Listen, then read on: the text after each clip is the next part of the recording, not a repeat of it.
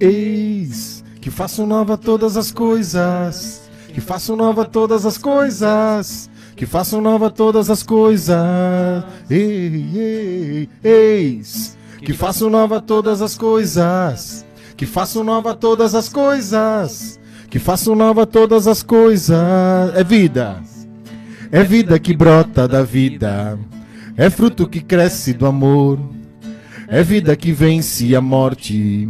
É vida que vem do Senhor. É vida que brota da vida. É fruto que cresce do amor, do amor. É vida que vence a morte. É vida que vem do Senhor. Então eu digo: Eis que faço nova todas as coisas. Que faço nova todas as coisas. Que faço nova todas as coisas. A última parte, ó. Eu hoje lhe dou vida nova. Renovo em ti o amor. Lhe dou uma nova esperança. Tudo que era velho passou. Eu vou passar. Eu hoje lhe dou vida nova. Renovo em ti o amor, o amor. Lhe dou uma nova esperança. Tudo que era velho passou, então eu digo: Eis. Que faço nova todas as coisas. Só convidado, vai. Que faço novas todas as coisas. Que faço novas todas as coisas. Ei, ei. Eis que faço novas todas as coisas. Que faço novas todas as coisas. Que faço nova todas as coisas. Mais um dom que eu não sabia, ó, viu? Qual é o outro? Qual que é o dom? Qual que é o próprio dom aqui, né? Qual é o Salve, salve, galera! Estamos ao vivo com mais um podcast exclusivo e especial, Mr. André.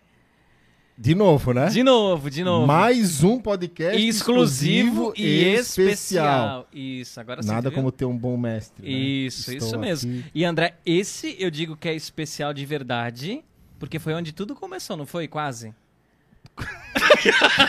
O quase, o quase estragou tudo, né? Tava indo tão bem, né? Hã? Acabou com tudo. T- Tava indo tão bem, né, padre? Foi onde é. tudo começou. Quase. Quase. Quase. é? Eu não sei. Ah, não, eu entendi. O quase é porque logo. Oh, é porque não come... a, gente Porque não decidiu, começou. a gente decidiu tudo num dia, como ia acontecer as coisas, no outro foi transferido. É, agora entendi. É, é. já sabia. Já sabia, Então- deixou a gente contar. Né? Sonhou com a gente, né? Sonhou com a Pra gente. falar nisso, quem, que, quem, que, quem é? Quem é? Quem é? André, Esse que não quem tem dom. que não descobriu seu dom ainda. O, o ilustríssimo padre Diego Martins. Olha. Só, olha só, seja bem-vindo, padre. Muito obrigado. Muito obrigado pela acolhida, pelo convite. Amém. E depois de muitas dificuldades, achamos um dia para estarmos juntos, né? Até trocamos o dia do andar de cima para que o senhor tivesse Claro. o prazer de estar conosco. Tivemos que subir no andar de cima aqui no outro dia diferente, né? Não um dia combinado, né? É verdade, mas É isso é verdade. bom, né? Claro. Com o Espírito Santo, com a gente não sabe o vento de onde vem, para onde vai. E você que nos assiste, a gente está começando o podcast, então você pode e deve compartilhar no grupo da família, nas pessoas, para quem você é, conhece, né? E quem já teve uma história com o Padre Diego conheceu, porque ele teve um tempo aqui em Brusque também, trabalhou com a juventude, motivou a juventude aqui na cidade também, vigário da São Luís Gonzaga. Então, você pode compartilhar essa transmissão, não é mesmo? Deve compartilhar. Deve, Boa com noite, certeza. povo de Deus. Até esqueci de dar boa noite pro povo de Claro, casa, né? pois é, boa nervoso, noite. né? Sejam bem, muito nervoso, muito quente, né? Estamos Muito quente, todos muito quente. Ah, segue, segue a sua aqui. testa aqui. É que Isso, vai lá. É, coitado, fica brilhando na Gente câmera, do coitado. céu. Boa noite, povo de Deus. É com alegria, então, mais um dia de andar de cima. E hoje, como o Dione já falou, temos aqui Padre Diego Martins. Martins é de onde, padre? É alemão, né? É alemão. Bem alemão. Bem alemão? É. Martins. Martins é nada alemão, né? André? Martins é bem brasileiro, né? Mas embora bem brasileiro. Até o brinco, eu digo assim, brinco sério que, não- que as- o Opa e a Oma, né? O Opa von Martins, que foi das raízes germânicas da família, e depois acabou Martins, erro de cartório, né? Mas ficou Martins, né? Mas isso é bem brasileiro. E o ópera é de onde? O Opa era de Blumenau aqui. Do outro lado do Spitzkopf, passa aqui, sobe o morro, desce ali Blumenau. Pomerânia. Se, se criou praticamente no Foi não criado senhor, né? basicamente ali junto com os Pensnickel, junto ali, tudo. Tudo junto. O padre é nascido em Blumenau. Blumenau, graças a Deus. Blumenau, né? graças no a Deus. reino do Garcia. Blumenau tem um reino próprio, não sei se vocês conhecem. Não, não. pesquisem Odeio sobre- Blumenau. Azar o teu. Mas ali tem uma, uma, uma região própria que é um reinado, cara. Então até tem O senhor nasceu ali? Nasci ali. Tem, engasguei. Dali aí surgiu o filme Rei Leão. Né? Ai, é. As hienas estão por aqui pro Brusque. Hoje vai ser bom, coisa. Hoje vai ser bom, hoje vai ser bom. Gente do céu, que mal que. Ai, Deus. As hienas vieram pra cá do Spitzkopf. Ai, meu Deus do céu. Padre Diego, hoje atuando em Corupá, no seminário... Seminário não, né? É, na verdade lá é seminário, Uhum. mas não tem mais seminarista, né? Corupá, o seminário de Corupá é muito grande, né? É, e já faz desde 2012 que não tem mais seminarista residindo lá. Sim. Lá hoje é a sede provincial, quer dizer, a, a nossa, o centro da, da nossa congregação, a casa mãe, é Corupá, onde eu trabalho, né? Então, embora a gente chama de seminário, já tem- a casa tem 90 anos, mas não tem mais seminarista lá. Aquela construção é muito grande, né, padre? Linda.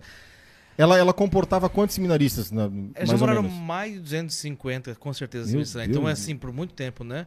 Ela foi feita por partes, então tem a parte dos anos 29, que inaugurou em 32, e outra parte dos anos 50 e outra parte dos anos 70. Então foi se ampliando, né?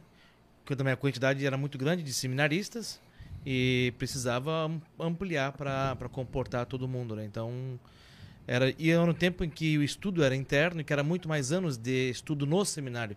Eles entravam ali às vezes nas- na, quinta, sexta série né, do, do ensino fundamental na época e, e ficavam. Eu não Então- conheço, mas pelas fotos é um lugar Sim, lindo. de fato é um né? lugar é, é fabuloso. O seminário de Corupá é um- uma, uma obra de arte. Pela localização, Corupá é uma cidade muito bonita, tem muita cachoeira, a natureza de Corupá é muito bonita. É, e o próprio seminário colabora, então está num lugar de fato muito bonito, os jardins do seminário, né? a- Vocês que cuidam? casa. É, hoje tem, porque o nosso trabalho é muito exigente também, né? Sim. Então tem toda uma, uma estrutura ali de limpeza, de tem um museu de animais empalhados no seminário. Olha só. Então, que o irmão que morou lá muito tempo fazia esse trabalho, né? Então tem assim uma, uma muita coisa em torno do próprio seminário que é muito bonito. Hoje é um ponto turístico de primeira grandeza aqui do, do nosso estado. Legal, até depois o padre vai contar o que ele faz lá no seminário, né? Sim, qual, sim. qual é o, o papel dele. Então, assim, ó, vamos lá. Ivan, Ivan Rodrigues, esposo da Kátia, e são os pais da Ana Laura, que eu tive a graça de conhecer no domingo, a Ana Laura. Fã número um, tem cinco aninhos, coisa mais linda. Amém. Cara da mãe, graças a Deus. É bem, é bem, ela, ela acompanha o andar de cima, ela diz que é fã número um. Então, Ana Laura, Deus te abençoe, querida. E logo tu estará aqui conosco, tá? Vai ter um, um andar de cima para as crianças, né? E a Ana Laura é a nossa convidada. Combinado? Ó, a Combinado. Fábia está aqui, o netinho da avó, como sempre, está aqui. Obrigado, neto. É... que o padre já... neto é da avó. É, então é o neto da avó, é por isso que eu do vô. Céu. Adriana Araújo. Tem um parente do senhor aqui, Claudinei Souza. Fala, Claudinei. Isto. Diego Luiz Bósio. Aqui. Tiago Martins. Padre Diego, quando vem visitar os parentes? Tatiane Faian, Kátia, Marilene, Tiago Araújo. Sua bênção, padre. Que missa linda domingo, hein? Que li... Ó, Eu vou contar. A missa foi aqui ou foi em São Paulo? lá em São Paulo. Foi lá em São Paulo. Foi lá na matriz. Rafaela Simeonato, que é de Blumenau, ela botou, ei, Blumenau. Tu não fala mal da minha cidade, André, já falei. João Paulo, tudo mais. Adriano Kohler. Boa noite, estudei no seminário 97 e 98, lugar lindo e abençoado. Adriano Kohler, mais conhecido como Papagaio. Passando para deixar um grande abraço a esse querido padre Diego. Parabéns pela missão e pelo apostolado. Esperando o Senhor nos visitar aqui em minha, Minas Gerais. MG Minas Gerais. É, pensei que era Miami. Tá, o, MG, o Miami. Miller Um Coelho. Miller, o abraço é só pro, pro padre. Tem o André e Dione aqui Valeu, também. Miller. Deus abençoe. É, a sua câmera é essa aqui, padre. Ó, É quando que tem quiser tanta falar câmera essa aqui, galera. Isso. Pensa no estúdio legal. Olha onde você olha tem uma câmera, um retorno, um negocinho assim, uma luz. O cara fica até meio cego. E eu vindo sem óculos, cara. Tô enxergando tudo aqui. Tá, tá, dá pra ver de boa? É, a testa bem, bem de boa. Padre- o Não padre. dá, cara, não, não isso é dá. só pra gente esquentar, né? Agora, de- dez minutinhos é sempre assim, né? O padre olhou pra testa do Adriano. Do, do Adriano. Vai que o Adriano, Papagaio. o Adriano botou Adriano até- papagaio. o papagaio. Conhece ele, padre? Não, tu falou, mas sei. Já é meu amigo, né? O padre falou que a testa do Dione ele não sabe onde começa, onde termina a cabeça. Mas olha ali, cara, coitado. Ai, meu Deus, vamos lá, vamos pro programa. Vamos pro programa. Abraço pra vocês também, galera. Haha, obrigado, Miller. Miller Coelho. Ele é seminarista? Ele é. É sim. Padre Coelho. Coitado, né, cara? Ai, meu Deus. Vamos lá, então. Vamos lá. Vamos lá, André. A gente, eu trouxe umas perguntas pro padre que eu tinha meio que estipulado e tudo mais, né? Mas não passou isso antes, né? Não foi com Não, não, não. É que eu esqueci o celular também. Tá tentando fazer vir aqui na memória. Mas Mas que negócio, quem sabe, faz ouvir. É, aqui mas- é assim. Mas eu aqui lembro é bastante. assim. Eu, eu queria perguntar pro padre, eu acho que muita gente tem a curiosidade também. Co- como foi o processo de, tipo assim, ó, ah, é, vou ser padre, né? O padre já tinha decidido isso desde criança, já, já vinha caminhando pra isso, ou foi em algum momento da vida, da adolescência ou da juventude que teve esse desejo? Cara, o fato assim, eu, eu tenho uma expressão que até falei na minha primeira missa, né? Que eu não lembro quando Jesus passou na minha casa, Jesus me chamando, sabe? Não, Uhum. não recordo o dia que foi, porque desde muito pequeno eu dizia que queria ser padre, queria ir pro seminário, claro, como Sim. consequência de querer ser padre. Mas desde quando eu me lembro por gente, eu já dizia isso, né? Uma, quer dizer, uma vontade de criança. É, comecei muito cedo na igreja, havia uma vizinha que cuidava de mim, meus pais trabalhavam, né, a mãe na Sufabril e o pai na Uhum. Ering. Então, havia, na troca de turno, não, ele não batia, né? Ele tinha que, ela tinha que trabalhar e o pai tinha que voltar. Sim. Então, eu ficava como uma, uma vizinha minha na, na maior parte do tempo, assim, que eu cuidava nesse meio tempo. E ela me levava muito na igreja.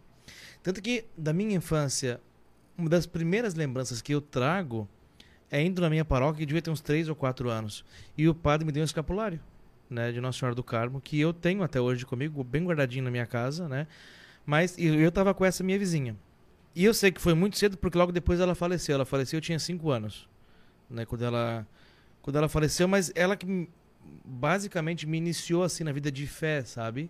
De, de participação, de comunidade e embora Blumenau seja uma cidade razoavelmente grande, a gente ali no reino onde a gente mora é um vilarejo do tipo que a vizinhança inteira se conhece, Uhum. né? Então tinha novena de Natal, novena durante o ano e eu sempre estava junto. Eu aprendi a rezar muito cedo. Eu me envolvia com tudo isso muito cedo. Já estava muito com coroinha, grupo de jovens. Então cada vez mais fui me envolvendo na vida da igreja também, né? Meus pais não eram muito de pastoral. Meus pais eram muito fiéis de ir à missa, né, nos domingos, sábado à noite, que gostavam mais, mas não de pastoral. Eu me envolvi antes deles. Hoje eles participam muito de encontro de casais, estão bem envolvidos. Uhum. Mas eu já estava muito antes deles, eu me envolvi na igreja. Mas a vontade eu não lembro quando começou. Não teve um start, não, não, tenho um para dizer assim, ah, eu fiz um retiro e Deus tocou meu coração para ir pro seminário. Eu estava lá e não. Desde muito pequeno, eu dizia que ia, tanto que minha mãe, ela dizia assim, o padre, o padre, o padre foi, depois eu conto a história do padre que foi no meu colégio, mas começamos a conversar para falar de vocação, discernimento, e a mãe dizia assim: Eu sempre achei que era coisa de criança que uma hora ia passar. Uhum. Mas até hoje não passou. Graças a Deus. E agora não vai passar mais. Mas ela. Porque como começou muito cedo, então, ah, é coisa de criança, e, e daqui a pouco passa, né? Mas na primeira oportunidade que eu tive de ir pro seminário, eu tinha 14 anos, né? Que foi Uhum. quando eu saí da oitava série para o ensino médio, eu fui e, e de fato eu nunca mais saí. Entrei Uhum. com 14 anos. Tinha Fez ensino médio lá. ensino médio no seminário. Uhum. Quanto tempo fiz. o senhor é sacerdote? Quatro anos. É o quinto ano. T- é, mas o, a paróquia do padre era deoniana? Não era. E daí que tá. E aí que, que Deus começa a agir. Minha paróquia é a paróquia de Santa Isabel. Né? Santa Isabel bem. De fato é bem divisa com Gabiruba aqui por, por trás, devido no, Uhum. no progresso. É, minha paróquia não é deuniana. Blumenau, na diocese inteira, não tem deunianos. Uhum. Né? E por isso que eu, eu vejo que é Deus que vai fazer Tocando, um trabalho mexendo, dele como sim. ele quer. Ah, na minha paróquia veio um padre que tinha saído da congregação Uhum. e que fazia uma experiência na Diocese de Blumenau. E como ele era amigo de um outro padre deuniano que trabalhava com as vocações, padre Francisco Alves, ele chamou o padre para falar de vocação na minha paróquia. Uhum. E eu era, veja, veja como as coisas vão se encaixando, mas Uhum. aí eu era coroinha e tudo mais, e a missa era- era domingo de ramos. Nesse domingo o padre falou assim, olha, ele celebrou a missa e tudo mais, falou assim, olha, eu trabalho no seminário, que na época era em Corupá, que ainda era, era seminário que funcionava, né? Sim. Isso foi, se não me engano, em 99. E ele disse assim: Eu trabalho no seminário, se alguém aqui- tiver interesse, então pode falar comigo, que eu vamos acompanhar e tudo mais e tudo mais. E como eu já dizia que queria ser padre, que queria ir pro seminário, eu estava na sexta série. Uhum. Minha mãe, ela. Cheguei em casa, ela perguntou assim: Tu falou com o padre, tu era coroinha na missa, tu tava, tava do lado dele, né? Era só conversar com ele. Sim. Aí eu disse: Não, não tive nem coragem de falar com ele. E de fato eu não tive coragem, veja. Cara, imagina assim: era a vergonha de falar com o padre, não conhecia Sim. o padre e tal, né? Beleza. Aí fiquei, meu, triste arrependido, porque, pô, era a chance da minha vida de falar com o padre, né? E daí Deus começa a agir, a cara, dá dá tapa na cara da gente, né? Porque naquela semana o padre resolveu fazer um trabalho vocacional no colégio, né? E foi no meu colégio. E dentre as diversas salas que ele podia fazer trabalho vocacional, ele foi na minha sala. E daí, e como Deus é sacana, Deus é terrível, porque eu não precisei nem falar com o padre. Ele falou de vocação, eu fiquei super encantado com aquele negócio. Meu, eu fiquei assim. Falei, Isso é- com é quantos mim. anos? Eu tava na sexta série, eu tinha. dois- 12? 99. Não. 99 eu tinha menos. Não, menos 10, 10, 10, 10, para 11 11 anos. anos, é. Só para entender o raciocínio Não, é- de, criança, né? Naquele tempo eu falei, não, isso aqui é pra mim, é o que eu quero mesmo, né? Uhum. E daí eu não precisava falar com ele, porque ele deu a palestra, no final ele entregou um papeizinhos pra botar o nome, o endereço, o telefone e se tinha interesse de acompanhamento. Aí eu, Uhum. pá, sim, quero acompanhamento. E Olha daí, só. botou aquele negócio no bolo com os outros e foi embora, né? Dois meses depois, vem a diretora da minha sala. Bate na porta, Diego, quero falar contigo. Eu falei, o que, que eu fiz? A mulher era brava, cara. Dona Dulce me Lascou. perdoa, a senhora era muito brava. Dona Dulce era terrível. E eu também era tentado, então eu juntava as coisas. Eu falei, meu, devo ter aprontado alguma coisa, né? Ela foi lá e me chamou assim, cara, é você. E daí eu falei, assim, não, tá, beleza. E fui tremendo, né, cara? Tal, tal, tal. Ela falou, não, o padre tem que falar com você. E o padre, então ele chegou em casa, ele viu os papeizinhos, viu que o meu Tava assim. dizia que tinha interesse e foi falar comigo no colégio. Olha só que bacana. Ali cara. ele começou, veja, eh, cara, e, aqui eu, faço uma leitura como de fato Deus assim agindo no silêncio para encaixar toda a Uhum. história e o processo como ele quer, né? No fim das contas, ele começou a frequentar minha casa, ele veio para Botuverá depois, que ele foi para o Botuverá um tempo e começou na minha casa todo mês, até porque a mãe fazia um café muito bom, ele gostava do café da mãe, né? Não por causa de mim totalmente, né? tinha um cafezinho lá Tinha um envolvido, interesse. né? Tinha um Tinha interesse, interesse. cafezinho envolvido. No fim, ele até ele é meio parente do meu pai, porque ele é lá de armazém também, o pai é lá de armazém, daí pronto, já estava tudo feito o negócio, né? Quem que era esse padre? O padre José Francisco Alves, hoje ele mora em Rio Negrinho, no seminário. Ah, é vivo ainda? É vivo ainda? Não, ele, ele tinha uns seus 50 e poucos anos, hoje está com 73. Ah, tá. Mas é, não é. Tanto que na, na minha ordenação ele estava. E Que ele, bacana. e ele foi quem presidiu um dia do trido da ordenação. Né? Tá, e só me explica uma coisa. que- Qual é o colégio que o senhor estudava? Padre José Maurício. Bem ah, era um, era um colégio católico. Não, era? Não, não era um colégio católico, era um colégio estadual, público. Com o nome do mas- padre só. É, com o nome do padre, que. Não, eu fico pensando a, a importância desse trabalho, né? De ir a. a- as- Ah. Hoje eu acho que nem é mais permitido é, isso, né? hoje, hoje, quando se faz esse tipo de coisa, se fala. se não- é que não se pode mais falar plenamente de religião. Então Sim. você é, tem que achar meios para falar sobre é, sentido da vida, qualquer coisa assim que englobe Sim. é, uma diversidade de religiões também, né? É o que eu faço nas palestras, nas escolas, na- na- nas empresas. Não posso falar em igreja, não posso falar em religião, então Sim. tem que falar de fé, né? De alguma forma manifestar a, a fé, né? E aí ele foi Então, atrás foi do senhor, assim. então. E daí, aí o que aconteceu? Veja, no ano seguinte, em 2000, Blumenau virou diocese. E Uhum. quando o Dom Angélico veio para Blumenau, é, com ele, ele fez seminário também lá. Blu- Ah. Ele trouxe de São Paulo seminaristas Uhum. e fez logo o seminário de, te- de, teolo- de teologia, que foi em Florianópolis, de filosofia, que na época morava em Blumenau, mas estudava aqui em Brusque, e menor. E eu, como sou muito metido desde muito pequeno e comunicativo, já logo fiz amizade com todo mundo. Né, com diocesanos, tal, tal, fizeram missão perto de casa, já estava amigo de todo mundo. Só que eu já tinha iniciado o acompanhamento vocacional com os deonianos. Uhum. E daí vem a primeira dúvida vocacional, que nem era ir pro seminário, não. Era onde eu vou ser padre.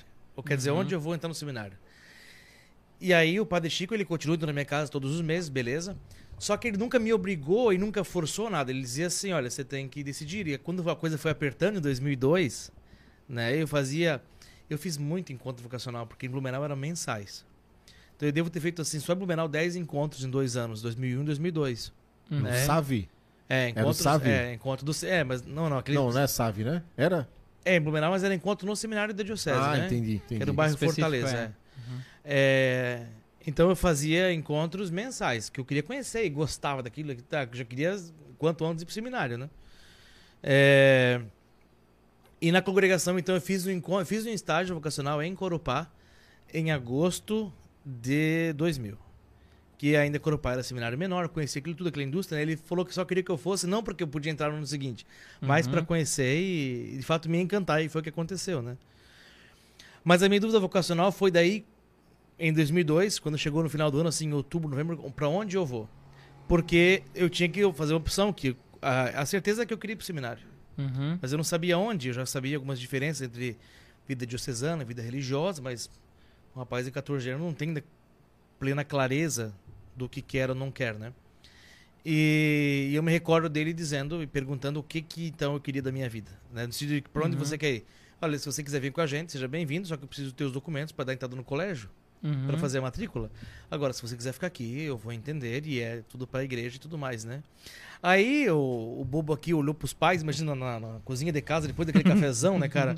Aí eu olhei pra mãe assim, a mãe só me olhava. Esperando algum sinal, pra vai que ela dá um sinal pra falar assim, vai pra tal lugar, pra tal lugar, né? e o pai, mesma coisa assim, impávido colosso, me olhava assim, sem dizer uma palavra. E eu tinha que dar uma resposta, né? Daí eu olhei bem pra eles, assim, como não via sinal nenhum. Eu, não, Esperando eu, a resposta deles eu- esperando a resposta Nada, e o padre me deixando livre, mas ele queria uma Uhum. resposta naquele momento pra, pra dar entrada nos processos. Sim. Nesse, aí eu virei pra ele e falei, não, eu vou, eu vou pra, pra Rio Negrinho, eu vou pra, pra congregação, eu vou com o senhor. Ah, então tá bom, tá tudo certo? Aí, eu, aí minha mãe ficou assim, né? Porque ela queria que eu ficasse em Blumenau, né? Minha mãe sempre queria que eu ficasse lá, por quê? Não por carisma, nada disso, porque tava perto de casa. Então aquela Uhum. coisa, ah, meu filho de 14 anos, você vai pra Rio Negrinho lá pro seminário, não. Mas é bom que ele fique aqui perto de casa, aqui pra mim é... A mãe é viva ainda. A mãe viva, bem viva. Foi atropelada Pai essa semana também. de bicicleta. Atropelado, tadinha. Vamos rezar pra minha mãe depois, né? Vamos. Porque atropelou ela, caiu um tomo, coitado. É mesmo? Se Me machucou? Não, me contou só hoje. Ah, que bom. Como é que é o nome dela? Maurina. Ela tá ali? Maurina tá Não sei assistindo? se tá lá, devia estar. Pra, pra falar nisso, padre, pra nós só dar uma, pro senhor dar uma respirada. Marilete Pereira dizendo abraço a todos, em especial ao padre, que é da minha tribo marrom no acampamento sênior. Franciele Schum- Schulenburg, boa noite, padre. Abraço, queridos, abraço pro senhor. Com letra maiúscula, padre. Pro Deve- sou De- é, deve ser alguma. Olha quem apareceu, grande Diegão, saudades. João Dal. Ele é falso. Vai pro seminário ano que vem. Ah, ele vai pro seminário? Deus abençoe. É, Vai. coragem, meu filho. Boa sorte. O Adriano diz: conheço o Padre Francisco. Tive o prazer de conhecer ele no acampamento, pois faz parte do amado grupo dos É marronzinhos, o melhor grupo que a tem. Mirna Furtado. Aham. Viu? A Mirna, tadinha. Querida, uma amada. Esse grupo é o melhor que tem. É o O quê? vigésimo acampamento foi o melhor que teve. Por quê? Porque eu tava. Meu Deus do céu. Quem que é mais humilde que o senhor? Deus Ana? me deu todos os dons. Menos a humildade. Menos a humildade. Mas eu consigo sozinho. Deus do céu. brincadeira, brincadeira. Pela não recorta isso depois. Não, não, não. Ao vivo ficou, Isso né? corre É, o risco ficou. de cortar aí pra internet, É, né? é, Depois. Sabe que do Padre Tiago lá em São Paulo, Lá a em São famoso. Foi deu, longe, deu quase longe. 100 mil visualizações o videozinho dele. É. Essa aqui Lá pode dar Paulo. mais, né? Pode. E aí pode então o senhor mais. foi pro. É porque ele chama de senhora. Ah, senhora É que ela é velha. A Fran. e aí o senhor foi pro seminário, vamos Fui lá. pro seminário. 14 anos, é, decidido. E aí, eu volto a falar da minha, da minha mãe, né? Uma das cenas mais fortes, cara, que me emociona muito até lembrar, foi minha mãe no portão de casa, 9 de fevereiro de 2003.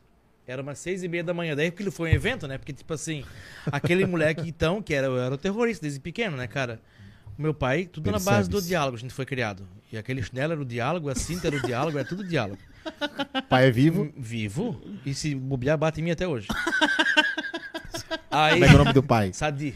Hã? Sadi. Não, o nome. É, é, é isso mesmo, coitado. É turco? É Não, ele é israelita? português, já falei que é Martins. Já falamos sobre Ah, isso. é- ah, tá, desculpa. Daí, Seu Sadio, um abraço. Boa sorte. meu pai deve estar deitado no sofá com a cachorro agora vendo essa live, cara. É. Sério? Tem possibilidades disso? Tem, tem Vamos ligar pra ele ao vivo? Até porque quem, quem manda lá em casa é a mãe, ela bota aquela cara na televisão e ele tem que obedecer. Esse o Sadio vai apanhar hoje. Aí, aí não, a cena mais forte, vou falar sério, né? Vamos lá. A mãe no portão de casa. é, a gente saindo, eu falei que foi um evento porque imagina assim, a gente morar num vilarejo lá no canto do, do- do progresso, mas Vizinhança muito unida, família muito unida. Então todo mundo queria me acompanhar no seminário. A gente foi de Tupique, cara. Então aquilo foi. Não tem. Não tem Tupique não tem porta-mala, né?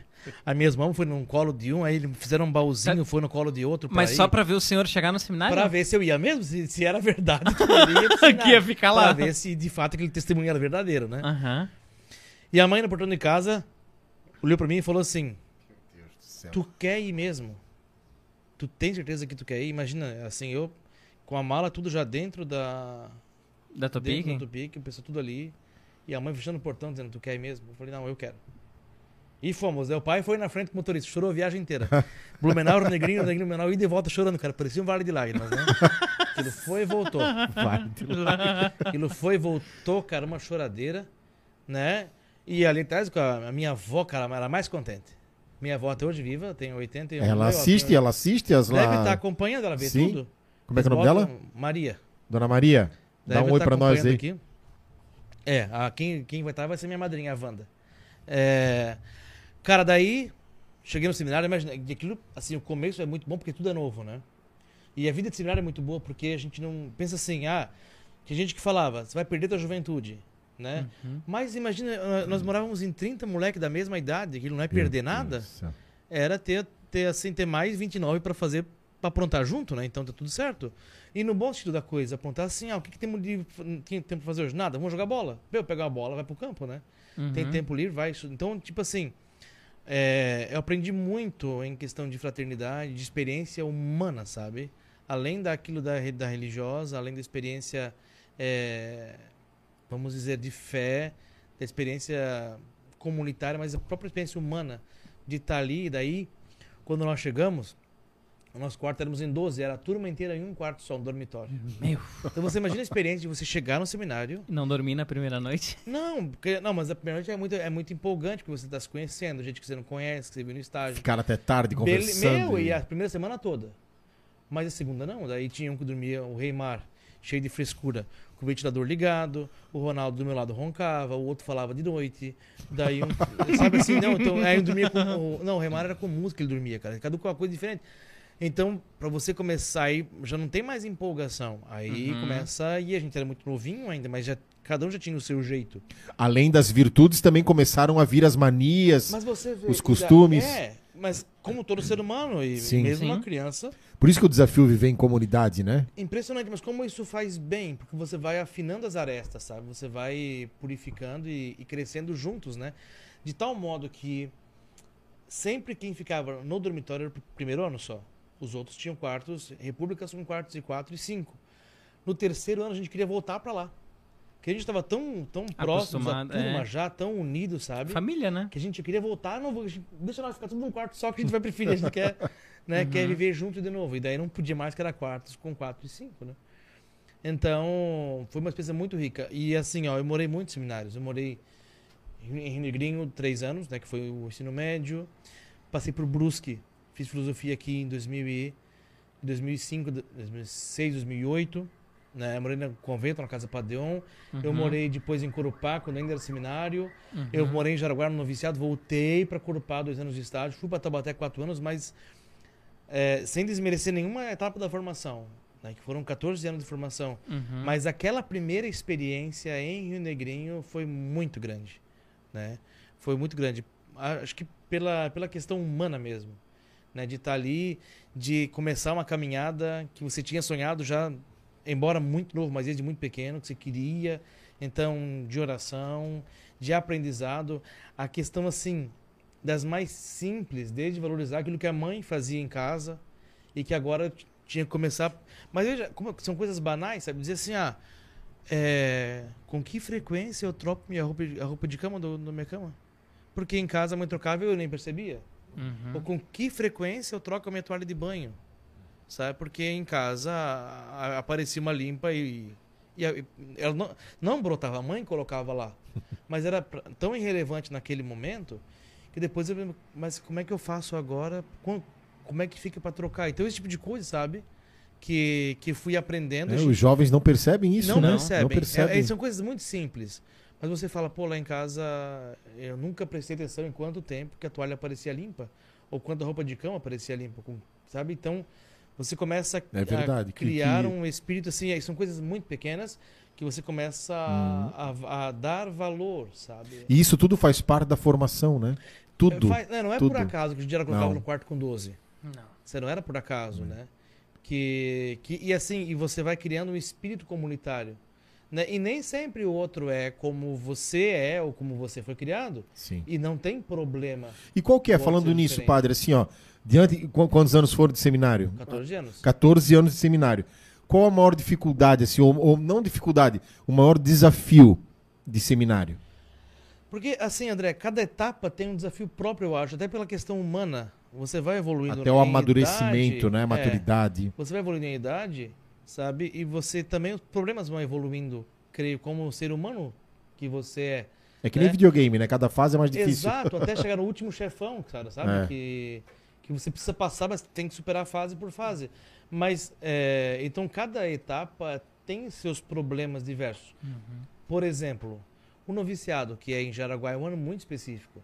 Porque é um ano de profunda vivência interior espiritual de fé. Então, você não tem, naquele ano, por exemplo, férias. Você não pode sair do noviciado. Sabe? Você tem é, um horário muito mais rígido que os demais anos. Então é um ano você entra num dia e sai no outro ano, no mesmo dia. Então, quer dizer, você tem um ano inteiro de vivência lá dentro do noviciado. Mas é um ano de profunda fé. Então, naquele ano, e quem falou isso é o nosso fundador, Padrão fala que tem algumas tentações que são próprias do noviciado. Porque é o ano mais próprio de vida de oração que você tem, de teoria espiritual. Então, o diabo atenta na- sempre na fraqueza, né? Sempre na, fraqueza. Jesus está no deserto querendo pão, com fome, ele fala: se tu é filho de Deus, faz isso aqui, vira pão. O cara tava com fome, 40 dias sem comer nada. Uhum. Ele vai sempre no, no- no ponto fraco, né? E então, em cada etapa tem aquilo que é as dificuldades próprias da, da própria etapa. Depende muito de cada de cada fase do processo, né? O pessoal cria muito imaginário da nossa vida. Então fala assim: "Ah, o problema do padre maior é que ele não pode casar". Cara, não é isso. Por esse motivo, que bom que o senhor tocou nesse assunto, padre. Por esse motivo, eu e Dione, é, com o andar de cima, um dos, um dos propósitos era justamente esse. É justamente esse. Trazer os padres aqui para desmistificar. Até para nós tirarmos os padres é, do, do altar, Sim. né, da, da, da, da perfeição. E eu não vou naquele padre porque o padre. Eu não vou me confessar porque ele é um pecador. Sim. E porque eu não vou lá, porque é isso que nós queremos, desmistificar isso, que as pessoas conheçam o- o- os padres. O próprio Murilo, o Miller aqui de Coelho, tá falando quero ser igual ao padre. Mas ele disse assim, ó, ao ouvir essa história, fico feliz em saber que leva uma vida normal no seminário. É isso, é isso que nós queremos saber, conhecer. Não, É. ho- hoje eu estava participando no, no- na reunião aqui no colégio, aqui no Colégio São Luís, mas assim, quando eu estava em Rio Negrinho, no meu terceiro ano ele era o diretor lá, o padre Tito, que é Sim. aqui de Guabiruba, ele foi para Roma estudar, e o padre Silvano veio no meu terceiro ano ser diretor, era o primeiro ano de padre dele. E ele tem um grande defeito que ele é flamenguista, coitado. E Grande defeito. Coitado, o cara não pode ser bom em tudo, né? Aí o. O que que estão rindo? Não tô entendendo. não, não. Pô, tô falando sério, cara. É, eu, eu também, eu gosto muito desse assunto. Não, daí, não, daí, aí, veja só. Nós combinamos com ele naquela ocasião para fazer uma troca é, no nosso horário. E quando aí tinha horário de verão, né? Que começava em outubro e a gente estudava à tarde. Então nossa aula era da 1 às 5. E depois voltava para casa. Então a gente combinou assim, padre, vamos fazer um, um combinado no nosso horário. A gente trabalha todo dia de manhã aqui para manter a casa limpa, para cuidar da parte externa, para cuidar aqui da, da- da- do barranco, do pomar e tudo mais. Mas a gente quer jogar bola todo dia. e ele deixou, cara. Claro, ele- Meu senhor. então, mas veja, veja isso. Aí você pensa, qual moleque ali de 15 para 16 anos joga futebol todo dia com um campo de futebol, cara, com um gramadão em casa, sabe? Meu, daí ele jogava com a gente, claro, né? E o nosso horário era assim, não tinha horário, era até escurecer, entendeu? então era futebol, vinha do colégio correndo, comia um pão no corredor lá, assim, para ter alguma coisa para jogar bola, para não morrer, né, de fome. e daí ia jogar bola, cara. Mas pensa isso, então não é só, né? Claro Não. que tem vida de oração, como eu já falei, Sim. tem vida comunitária, tem vida de estudo. Mas também intensa. precisa disso na juventude. Exato. Não dá pra tirar isso da juventude, senão vai pular uma etapa, né, padre? E o problema que eu sinto, pra, pra moçada que tá acompanhando a gente aqui, é assim. hoje tem muita gente que tem vocação, mas que não se permite mais pensar na possibilidade de. Ele cria um bloqueio antes de pensar. Porque ele sabe que se ele começar a pensar, ele pode querer ser, dele não quer nem pensar nisso. Então o que acontece? Ele cria um bloqueio antes de pensar na possibilidade. Ele ah, fala assim: ah, pensou em ser padre já? Não, não, não, isso não é para mim. Mas ele nunca pensou e nem vai pensar. Sim. Porque se ele pensar, ele corre risco de querer ser sim. então tem muita gente, e eu acho que isso é um problema vocacional, que não se permite mais, nem, pensar na possibilidade de. Já cria um bloqueio antes. Assim, ah, por isso que ah, para muitos eu brinco e às vezes implico, falo assim, ô, já pensou em ser padre? Não, nunca pensei. Falei, pô, podia pensar, né? Pensa então. Porque não faz mal pensar. Quando eu fui pro seminário, Tem uma câmera só pro Dione e José. eu não queria falar o Vê nome. se- é, Não, vai, o tempo fala, inteiro mandando Isso, direto vai lá. aqui. fala para ele. Já, já pensei, tô fazendo Fala, experimento. padre, para esses que estão em dúvida. Eu não queria agora. O, pa- o padre é meu- foi meu diretor espiritual, né? Mas vazou da Não cidade. achou outro padre melhor que eu. É, não, mas eu, o que eu sinto que o jovem, ele não se possibilita pensar. Então isso faz com que muita gente tem vocação, possa ter, mas nunca pensou. E pensar não é um problema. Isso foi uma homilia de um padre lá nos encontros em Blumenau que eu fazia. Ele falou assim, olha, se você pensa em ser padre, não custa nada, não paga nada. Pensar não é um problema. Que resistência, né? De entrar no seminário. É isso. Não vai perder É nada. isso. Só vai acrescentar na vida do jovem, né? É isso. Né, Dione? Sim. É uma- de, de- de largar tudo Que- e. Qual é o problema de largar tudo e seguir Jesus? Não tem problema. né? Não, é. Né, Johnny? Eu acho que não tem. Eu lembro, padre, vamos lá. Eu lembro que. Ele ia falar do Ah, matrimônio. tá, desculpa, pode falar. É. Casou? Do? Do matrimônio. O Pois padre é, tinha tá. falado que um dos maiores problemas que o pessoal fala é ah, o... é, mas isso pra- é assim, ó.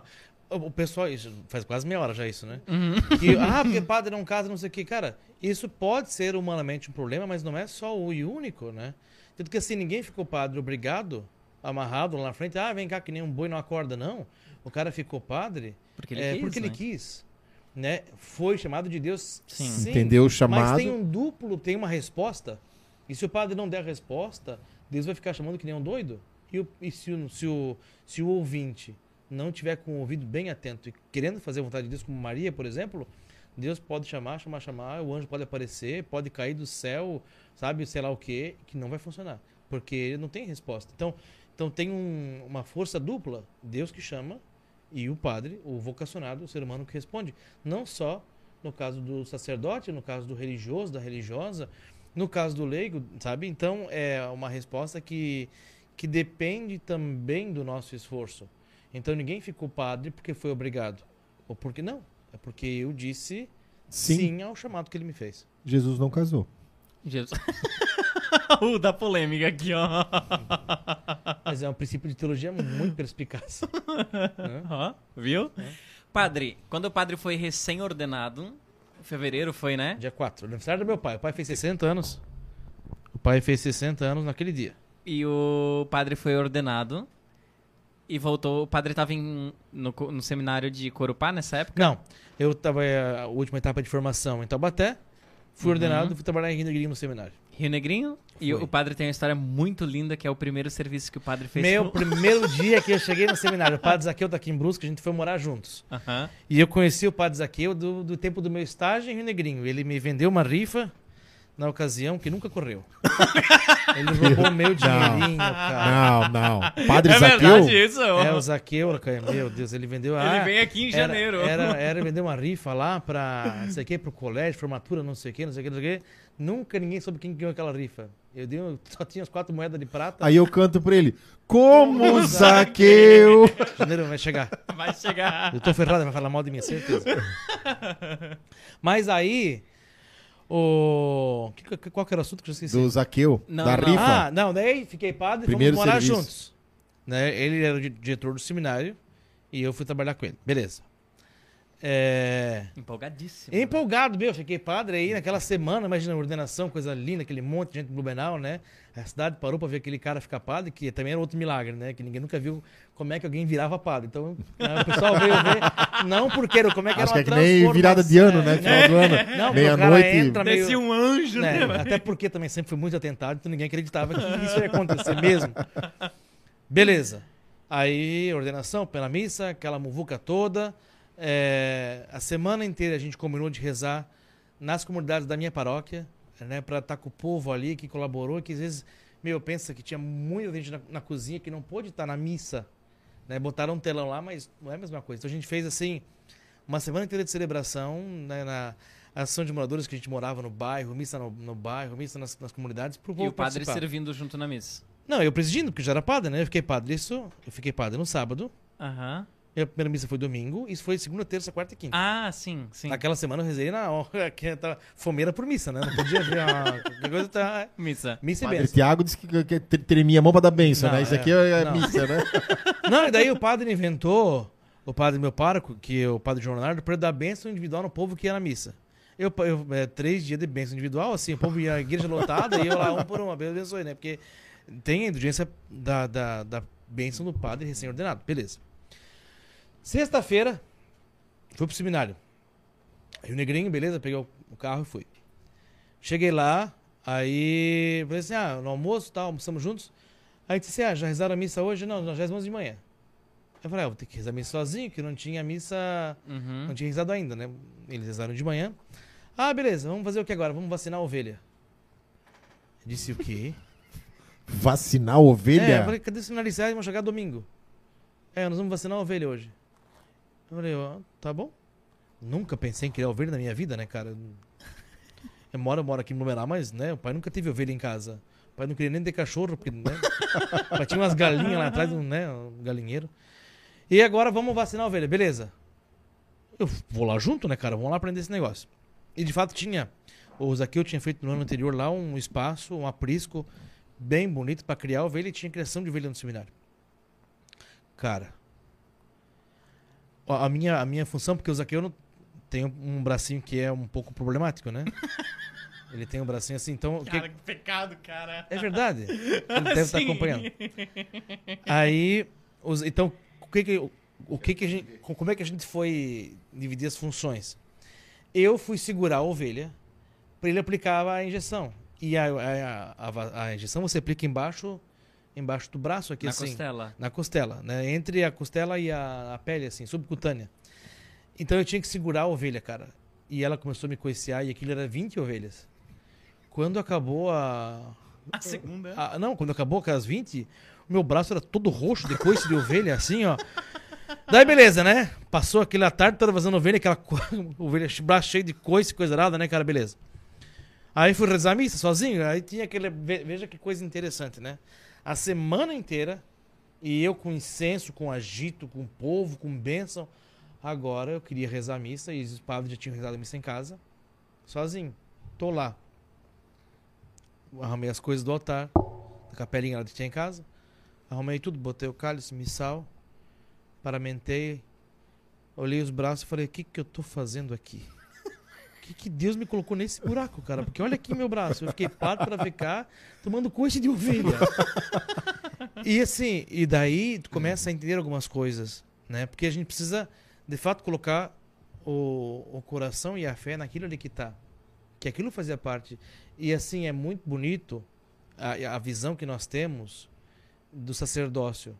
É, mas quem vê é, close não vê corre, né? Uhum. Quem vê o padre no altar paramentado, pregando, bonito, quem vê o padre no confessionário, quem vê o padre com capa fazendo batizado e casamento, que é lindo, não sabe o que ele passa por detrás, sabe? O que a gente passa, os coices de ovelha que a gente tem embaixo da camisa escondido. Então, bonito, isso né? É, é- é, no fundo o que, o que que é? É a nossa vida que não é só naquilo que aparece, mas é que ela é feita no cotidiano. Jesus pregou por três anos só. Ele passou 30 em Nazaré com a mãe, com o pai, vivendo uma vida de carpinteiro. Então, o sacerdócio em si não é só aquilo que eu faço no altar. Tá- Claro que, que eu não estou rebaixando a Santa Missa e a sacramento, não é isso. Entendendo que o sacramento, a Santa Missa, a confissão, tudo aquilo que eu faço encontra sentido na vida que eu tenho. E o mais importante não é aquilo que eu faço. Então, se eu prego para 50, para 500, para 5 mil, o que importa é a disposição que eu coloco e o meu coração naquilo que eu faço. Por isso, se Deus me colocou para cuidar de ovelha, louvado seja Deus. Deus me colocou para pregar um, um retiro, para fazer um acampamento, louvado seja Deus. Deus me colocou, sabe, aquilo que Deus me coloca a fazer, Eu tenho que fazer. Né? E agora, mais uma vez, veja, o trabalho que eu tenho, e aqui em Brusque foi um ano, apesar da pandemia, muito bom. Um ano, assim, um ideal de sacerdócio. Ah, eu estava na paróquia, com, uma, com outros cinco padres, que eu aprendia muito com eles. Meu, o padre Diomar, que era uma benção morar aqui, sabe? Com o povo que é muito bom, que é aqui em Brusque. E, cara, a ideia veio a pandemia. Daí a gente não conseguiu fazer muita coisa, porque a pandemia limitou tudo. E quando eu imaginei que ia começar a fazer alguma coisa, o provincial me liga no telefone e fala: Tás em casa? Aí eu disse: Tô, né? Eu falei: O que, que eu aprontei pro provincial que ia falar comigo, né, cara? Ele, ele, ele nem tinha tomado posse ainda. 17 de novembro, dia de Santa Isabel. Aí ele. Beleza, tô em casa, vou ir falar contigo. Falei: Meu Deus, o que, que esse homem quer, cara? já fiquei desesperado, né? Eu fui no quarto do Padre Carlos, falei, Carlos, vamos conversar, pelo amor de Deus, o que aconteceu? o provincial tá vindo aqui, cara. Ele falou, o que, que tu aprontou? Eu falei, não aprontei nada. E Acho que, que não aprontei não, nada. Eu falei, não, que eu me lembro. Não, né? Não sei se estava em sã consciência. Mas, mas veja assim, é... aí ele veio e disse, é... nós pensamos muito e eu queria contar com você para ser econômico da província. Cara, eu nunca imaginei ser primeiro ser econômico. Né? Eu acho que eu nem tenho perfil para esse tipo de coisa. Porque, como diz o Padre Mar, cara, você é muito ansioso, vai, se acalma aí e relaxa um pouco, né? Mas é, não dava para dizer não para mais um chamado de Deus, sabe? E aquela coisa, não. Se fosse por opção, eu, eu ia dizer, não, Padre, olha, Deus abençoe e acha outro, né? Tem tanta gente boa e melhor que eu, vai lá e, e beleza, né? Mas, sabe? Então, aquele mesmo menino que disse sim quando tinha 14 anos, que já disse antes, aquele mesmo rapaz que disse sim quando já era padre com cuidar de ovelha. E daí também lá no seminário. Meu, não era fácil estar com o seminarista, cara. Porque eram moleques também, né? Daí a vida inteira aquele monte de moleque que você tinha que cuidar como se fosse pai deles em casa. Então, aquilo que fizeram comigo quando eu tinha 14 anos era minha vez de fazer com vocacionados e filhos dos uhum. outros. De cuidar com dedicação, de ensinar a, vi a vida humana, a vida espiritual, a vida intelectual de caminhar junto com eles, né? Então, dizer, eu fiquei, eu, eu fiquei sem filho, agora eu tô com 20 para cuidar dos outros, que nem são filhos meus, né? Mas Deus me colocou aqui, esse é meu rebanho, esse é o povo que Deus me confiou. E agora, dizer, Deus me colocou aqui em Brusque um ano, fui expulso daqui, e agora Deus me, veja, Deus me confia uma outra missão. E eu preciso que o meu coração esteja colocado na missão que eu tô, seja com as ovelhas, com os seminaristas, a, na, na, paróquia com o povo de Deus, na, na confissão que eu atendo, ou lá no, no, meu trabalho, cuidando de administrar os bens da congregação, seja os bens espirituais, materiais, as notas, aquilo que eu faço, meu trabalho eu tenho que colocar de fato, fazer bem com o coração colocado onde eu estou. Na verdade, foi mais um chamado de um cargo de confiança, se posso dizer assim? do que um econômico e agora o senhor está aprendendo a ser. Mas qual que é a rotina então do senhor? Minha rotina, cara, é assim, fundo, Acho que tem duas coisas. Escritório. Porque agora eu tô pensando que o senhor fica trancado 24 horas no escritório. Mexendo com conta, papel, banco. No começo era um pouco disso, agora eu tô um hum. pouco mais livre, sabe? A gente. É... Mas é concorrido. Tanto que eu brincava que lá em Coropá eu fiz um amigo assim esse ano que foi gerente do banco. Agora, agora ele foi transferido, cara. Pô, Emanuel. Ah. Sem eu vou dizer nada, o cara é sacana pra caramba. Foi pra São Mateus do Sul, cara. Saiu de Corupá, que é uma capital, para São Mateus do Sul. Caramba. Não, mas pra ver Mas qual que é a rotina? Se a senhora acorda, faz Não, o quê? O, é vida religiosa, Isso. Acordamos 7 horas da manhã. Quem mora com o senhor tudo Nós, Então, o que acontece? Quem mora lá? O provincial superior, Padre Cildo, que é irmão do Padre Silvano, que mora certo. aqui em Brusque, ele é o superior, beleza. É o Padre André, que também já morou aqui em Brusque. Borges. É, o André Borges, que morou aqui em Brusque, morou em Nova Trento. Isso. Ele é o secretário provincial. Vamos supor também um cargo de confiança. Né? Ele cuida de toda a parte documental dos religiosos das, e das paróquias da província. Né? Então, é, registros. Agora, por exemplo, teve transferências. Quem comunica as dioceses é ele, quem faz a papelada. Nunca foi leigo que fez esse. Não, esse sempre, um religioso, sempre foi um religioso? Sempre. Ah. Né? E, e da parte, vamos dizer, da parte não só financeira, mas eu digo da parte burocrática. Porque isso tem uma coisa que eu não vejo dinheiro, mas eu vejo problema, eu vejo nota fiscal, eu vejo problemas contábeis. Então, é, da parte jurídica, contábil, eu cuido eu. Que é da parte mesmo de burocracia. Né? De resolver problema, de, de lidar com, com coisas assim, é, de economia, né? Sou eu que uhum. faço, essa é a minha parte.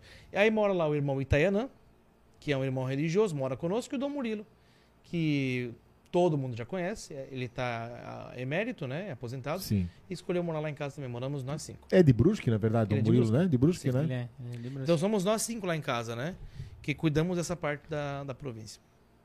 Um desafio... Mas aí um tem missa Então, aí- aí diária, tô falando tem do- paróquia. Isso, isso, não. Nós não temos atendimento em paróquia fixa, mas a gente colabora com. Vocês vão para alguns lugares para é, celebrar missa e Então, tudo mais. A gente vai onde às vezes é necessário, mesmo ali em Corupá, Uhum. em Jaraguá, onde for preciso. Né? A gente celebra uma missa ou outra fora, mas o, o nosso compromisso mesmo são, são as atividades em casa. Né? Tem missa todo domingo no seminário 10 da manhã. Meu, domingo tem um almoço tão bom no restaurante. Vou fazer agora merchandising aqui. Domingo tem um almoço bom no restaurante no seminário. Tem um restaurante lá muito bom, típico alemão. É, mas o nosso horário em casa, então a gente acorda de manhã, 7 horas adoração, 7 e meia a missa, Vocês cinco? nós cinco, né, todos os dias, é, café e trabalho. Então vou lá para minha sala, pro escritório, aí lido com problema, nota, é, resolvo os problemas daqui, de lá, terrenos, então sempre problema nunca falta. É impressionante a capacidade que a gente tem de ter problema para resolver, né? Nossa Senhora para desatar os meus nós todo dia, eu rezo muito para ela para desatar. Mas tem um cara que me acompanha muito, ele não tá aqui, inclusive, né? É São José.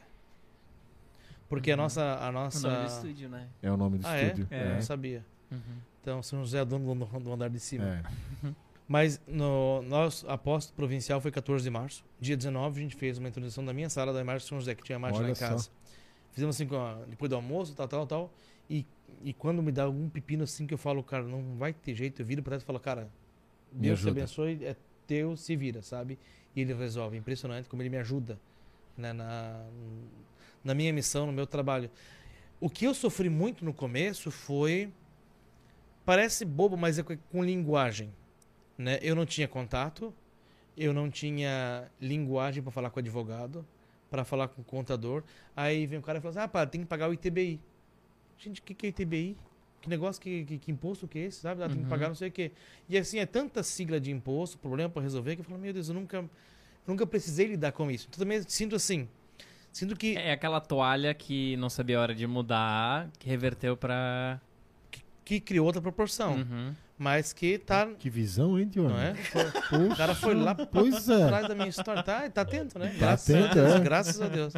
Mas assim, veja, então eu tive que, que me adaptar e eu sinto assim, aquém da teologia, filosofia, dos estudos, né? Sim. Mas assim, enquanto aprendizagem prática, foi o ano que eu mais aprendi. Agora também sinto assim, ó, tal e qual a minha mãe fazia as coisas lá e eu nunca Uhum. pensava, né? Veja, durante toda a minha formação e durante o meu tempo de sacerdócio, sempre alguém teve que fazer isso. E eu nunca Uhum. nem me dei conta Que alguém fazia. de que teve um padre que cuidou para Uhum. mim, para Uhum. que eu não precisasse cuidar. Para então o que acontece? Como eu sinto a missão que Deus me dá hoje? Eu cuido dessa função bastante ingrata até de lidar com burocracia para que todos os outros fiquem livres para a missão. Uhum. né? Então é um trabalho assim, não, eu, o problema está é, é um aliviar fardo para os outros. Jesus. É, o problema tá a, a- Jesus fez isso, não fez? a missão está comigo. Eu não quero me comparar com Jesus. Não, mas não, tô, é, Sim, tô, não, tô beleza, comparando a- com a missão, no Sim. caso, né? Mas assim, quer dizer, eu, eu me preocupo com a burocracia, Sim. com aquilo que é problema financeiro, mas não só, mas para deixar os outros despreocupados diante disso. Alguém tem que sabe? fazer. Alguém tem que fazer. E Vamos eu, por acaso, hoje sou eu. Pra, vamos, depois vou deixar o Dione falar também, né? Mas é que é Não. tanta informação. Lembro-me que uma vez o senhor partilhou conosco, não lembro onde, mas que o senhor ia na missa. E quando o senhor foi ordenado sacerdote, chegou a vez do senhor. Isso foi na minha. Ah, no é. carro, voltando do programa. Eu achei tão forte Aquilo isso. foi porque assim. Não Como foi, que é? Não foi dúvida de fé. Não, não, não. mas, não é, mas, assim, mas, mas é que foi um negócio, porque assim, veja. Na, na, na nossa vivência, nós temos missa diária, sempre, desde que eu entrei no seminário. E é Mas nem pensei em dúvida de fé. É que eu achei bonito É, agora mas- o, o acreditar que agora é comigo. É, porque. Mas é isso que eu achei bacana. É, o que acontece? gente? Forte. Missa, missa diária sempre, beleza, né? Então imagina, eu entrei com 14 anos, foram 14 anos. Aí nas férias, não- às vezes não tinha missa direito, não dava pra ir, beleza. Mas assim, na vida de seminário, todos os dias, Missão. adoração, missa, todos os dias, beleza. Quando eu fiquei padre, ainda quem presidiu foi o bispo, então eu fiquei padre lá e eu tava celebrando com ele, né? Tá lá, o bispo, beleza. Minha primeira missa, não, cara, era eu e eu mesmo, né? Eu me recordo de um padre da minha turma, o padre Igor. O Igor, ele agora vai pra Taubaté. O Igor, eu era diácono, ele era padre, ficou padre. Agora fez, fez cinco anos, essa semana. E ele foi ordenado do- domingo de manhã. E domingo à noite foi a. Acho que foi domingo de manhã, foi o mesmo dia. A primeira missa dele. E o Igor entrou no seminário em Minas Gerais, em Lavras, no mesmo ano que eu, 14 anos, mas em lugares diferentes, porque a gente morou junto. Na porta da igreja, para entrar na primeira missa, eu de diácono, bem assim do lado dele, ele dalmática, bonitinho, ele vira e fala assim: Dico do céu, como é que faz esse negócio? Esqueci tudo. Falei, cara, Meu Deus 14 do céu. anos de missa, cara, tu não lembra como é que reza a missa? Mas porque é, a, a perspectiva Ah, mas é, é é- a é, perspectiva imagina, é outra. cara. Então você é um, quer dizer, é um momento e daí você está muito nervoso porque você acabou de ser, de ser ordenado. É, tem muita gente, tá a família toda ali, então tem muita coisa em torno, né? E você fica mais nervoso ainda. Beleza. Mas aí na minha primeira missa, que foi dia 5 de fevereiro, né, na, aqui em Blumenau, na mesma paróquia onde fui ordenado, é, a missa foi assim. Eu sou muito espontâneo, procurei fazer o quanto mais espontâneo possível, né? Até para não ficar tão grudado no missal, né? Naquele momento. Mas aí chega aquela hora da consagração, né? E aí, naquela hora que você toma as palavras de Jesus para você, aí quando você está falando assim, meu Deus, tomai todos e comei, o que que passava na minha cabeça? E depois dizer, meu, eu. Será que é Jesus mesmo que está aqui? Será que de fato esse milagre está acontecendo? Na hora que você pega o cálice e fala, mas será que isso aqui é vinho ou não é vinho? Será que é o sangue Jesus mesmo? Dizer, por? E o que acontece? Eu sempre acreditei nesse milagre, continuo acreditando com todas as minhas forças. Só que eu acreditava no milagre pela mão dos outros. Isso. Foi essa, Eu, essa acre- eu, eu expressão. sempre isso. acreditei com esse milagre Isso. Na mão dos outros padres. Beleza, se eu olho pro outro padre tá ali celebrando, eu me ajoelho e é pra mim. Uhum. Agora não era mais a mão de um outro padre. Agora eu era padre e essa era a mão que estava consagrando, sabe? Então, quer dizer, Ah, que loucura, Então cara. eu- Que loucura. N- Por isso que eu falo, não era uma dúvida de fé. Eu, eu sabia que era, mas assim, dizer, meu Deus, será que passa eh, essa graça, essa graça de Deus passa por aqui agora pela minha mão? Então, é até você habituar-se com a ideia e depois também na confissão, por exemplo, né? Entendeu? E ali talvez tanto tão, tão forte como na missa é um lugar onde você sente a presença de Deus passando por você como um verdadeiro canal da graça. Quer dizer, a graça não é minha, não está em mim. O poder não é meu, mas ele passa por aqui. Uhum. Ele literalmente me usa como um canal para passar, para derramar-se nos outros. Esse não foi mais ou menos o, o pensamento do padre lá do milagre de Lanciano? É, Muita lá- gente diz assim, ah, ele duvidou, mas acho que ele não duvidou. Eu acho que ele também teve mais ou menos esse agora é comigo. Aí, era- vê- é, aí É. vai ter que passar pelo o que estava no coração dele, né? É, o fato é que é. ali.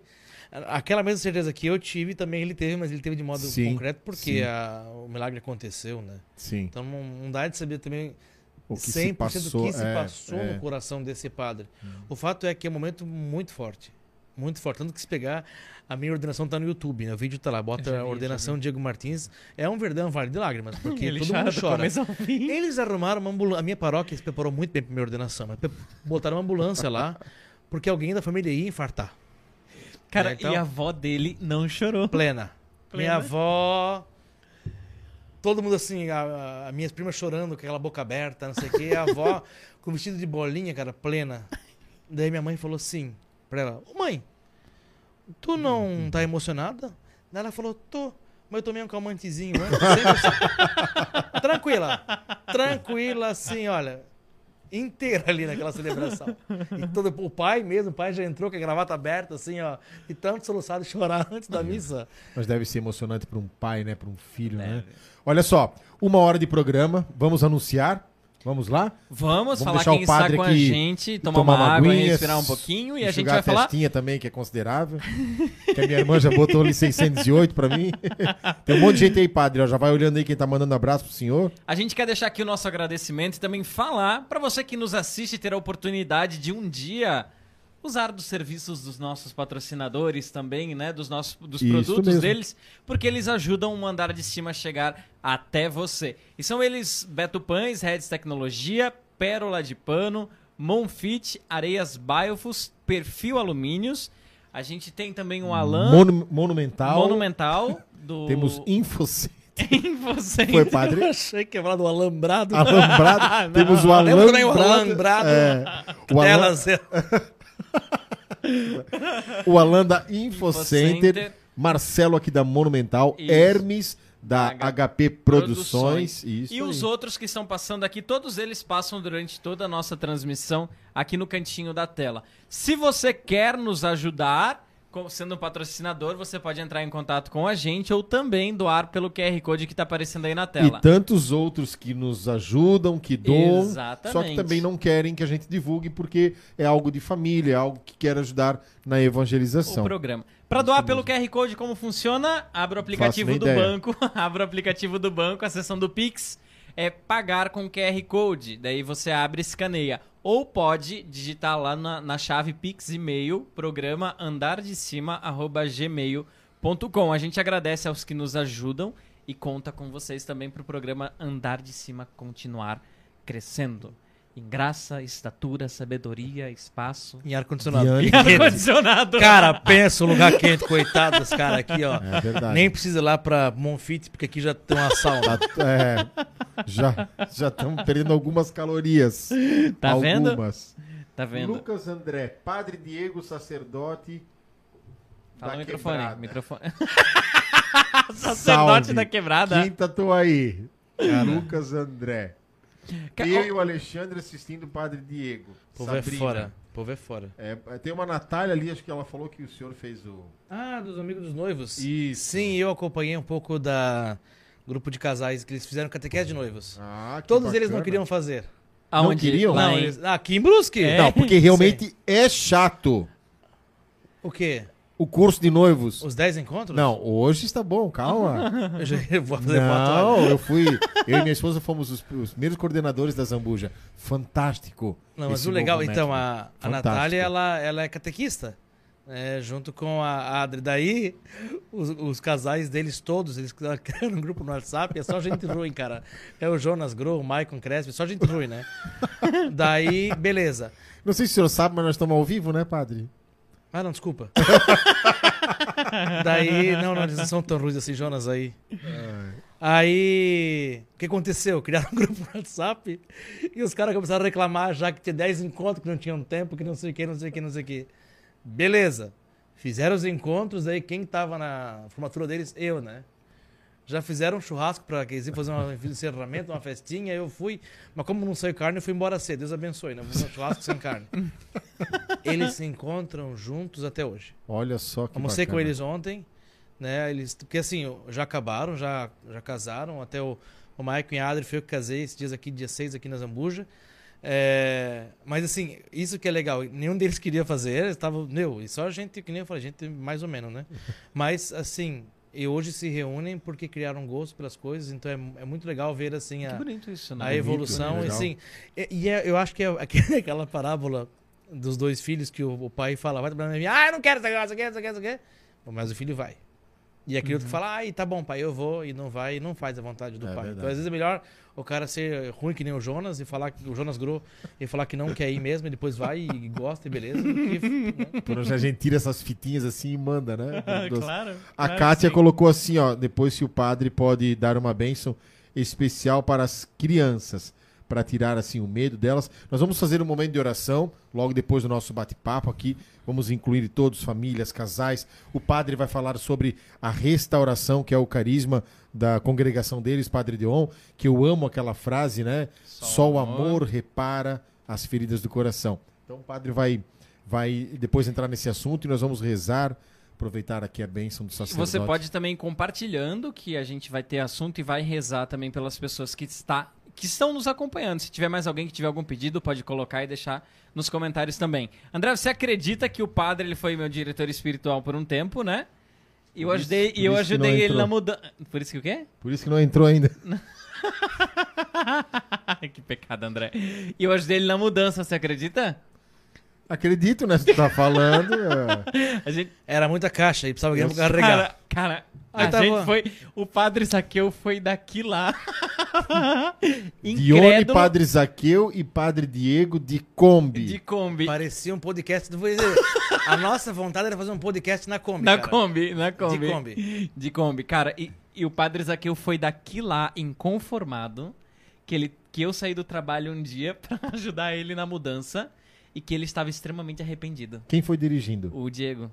Mas. Ah, mas o que não pode dirigir Kombi, de verdade, por causa do braço. Ele só dirige carro automático. Olha só, deixa eu contar um, um fato histórico aqui. Ai. João José Vilela, abraço a todos com força, muito fé.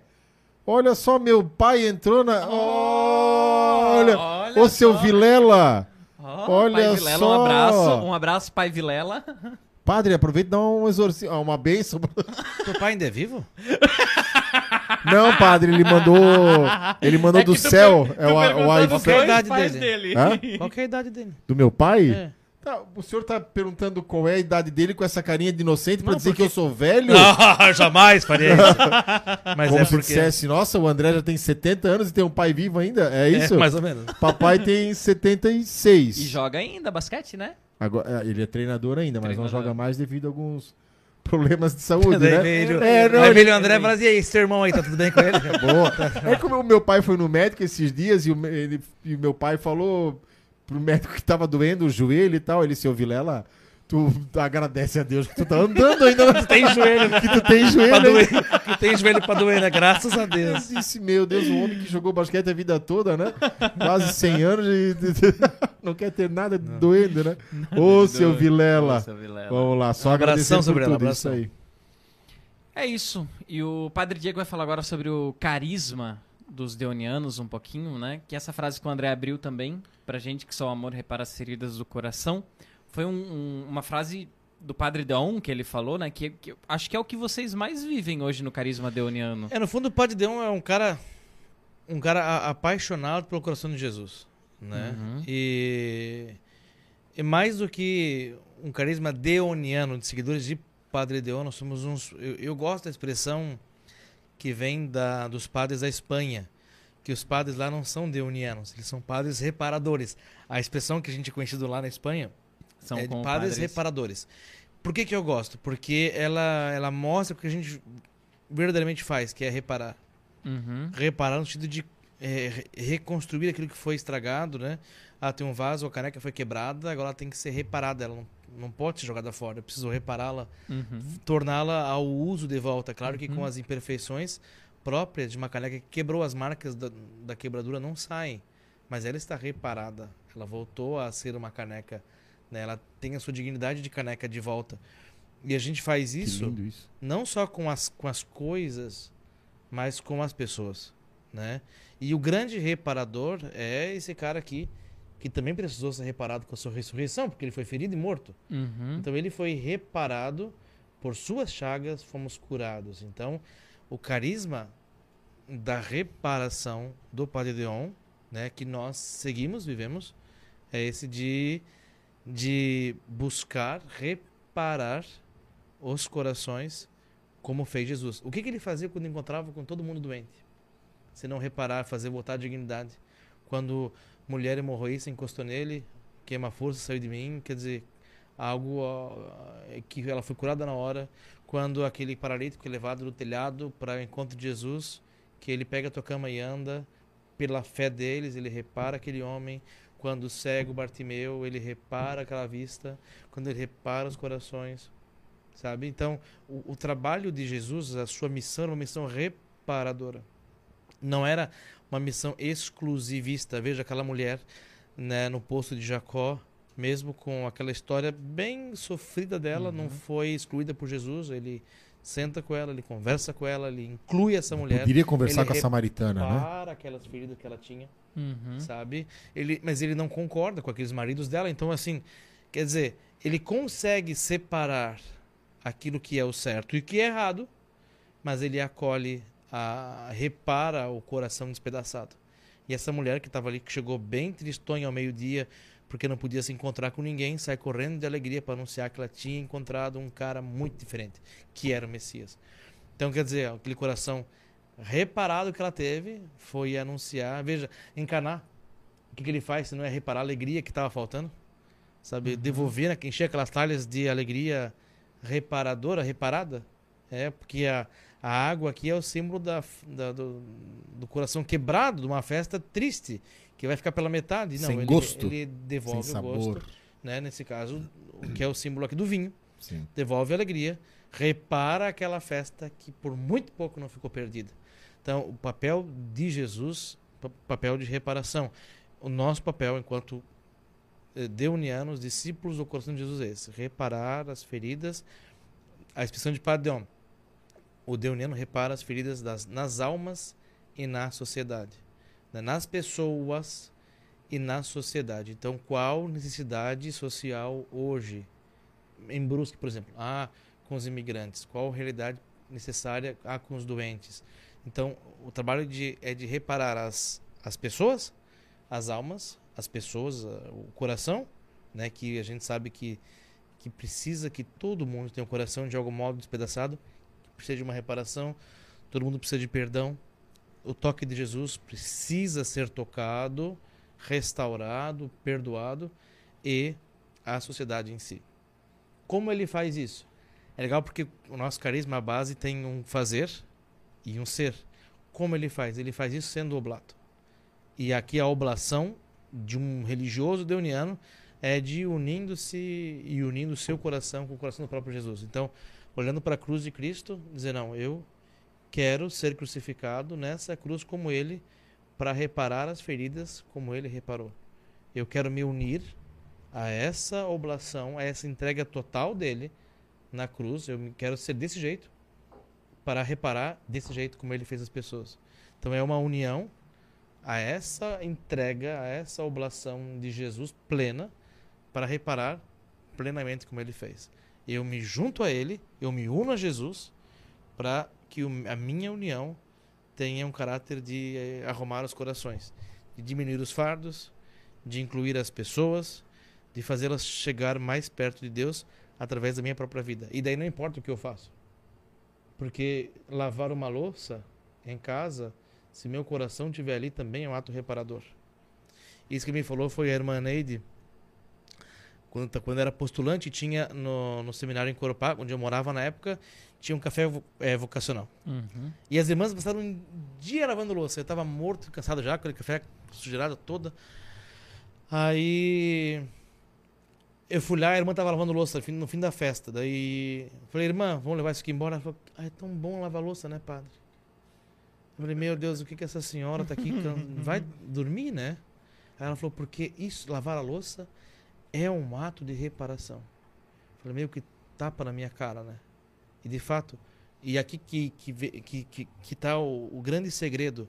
Não importa o que eu faço, aquilo que a gente falava antes, não importa se estou vacinando ovelha, não importa se estou jogando bola, não importa se estou estudando por uma prova, o que importa é a disposição que eu coloco naquilo que eu estou fazendo. Então, meu coração deve ter a, a essa disposição sempre. Eu, tô, eu estou aqui com todo o meu coração, porque isso faz parte da minha oblação.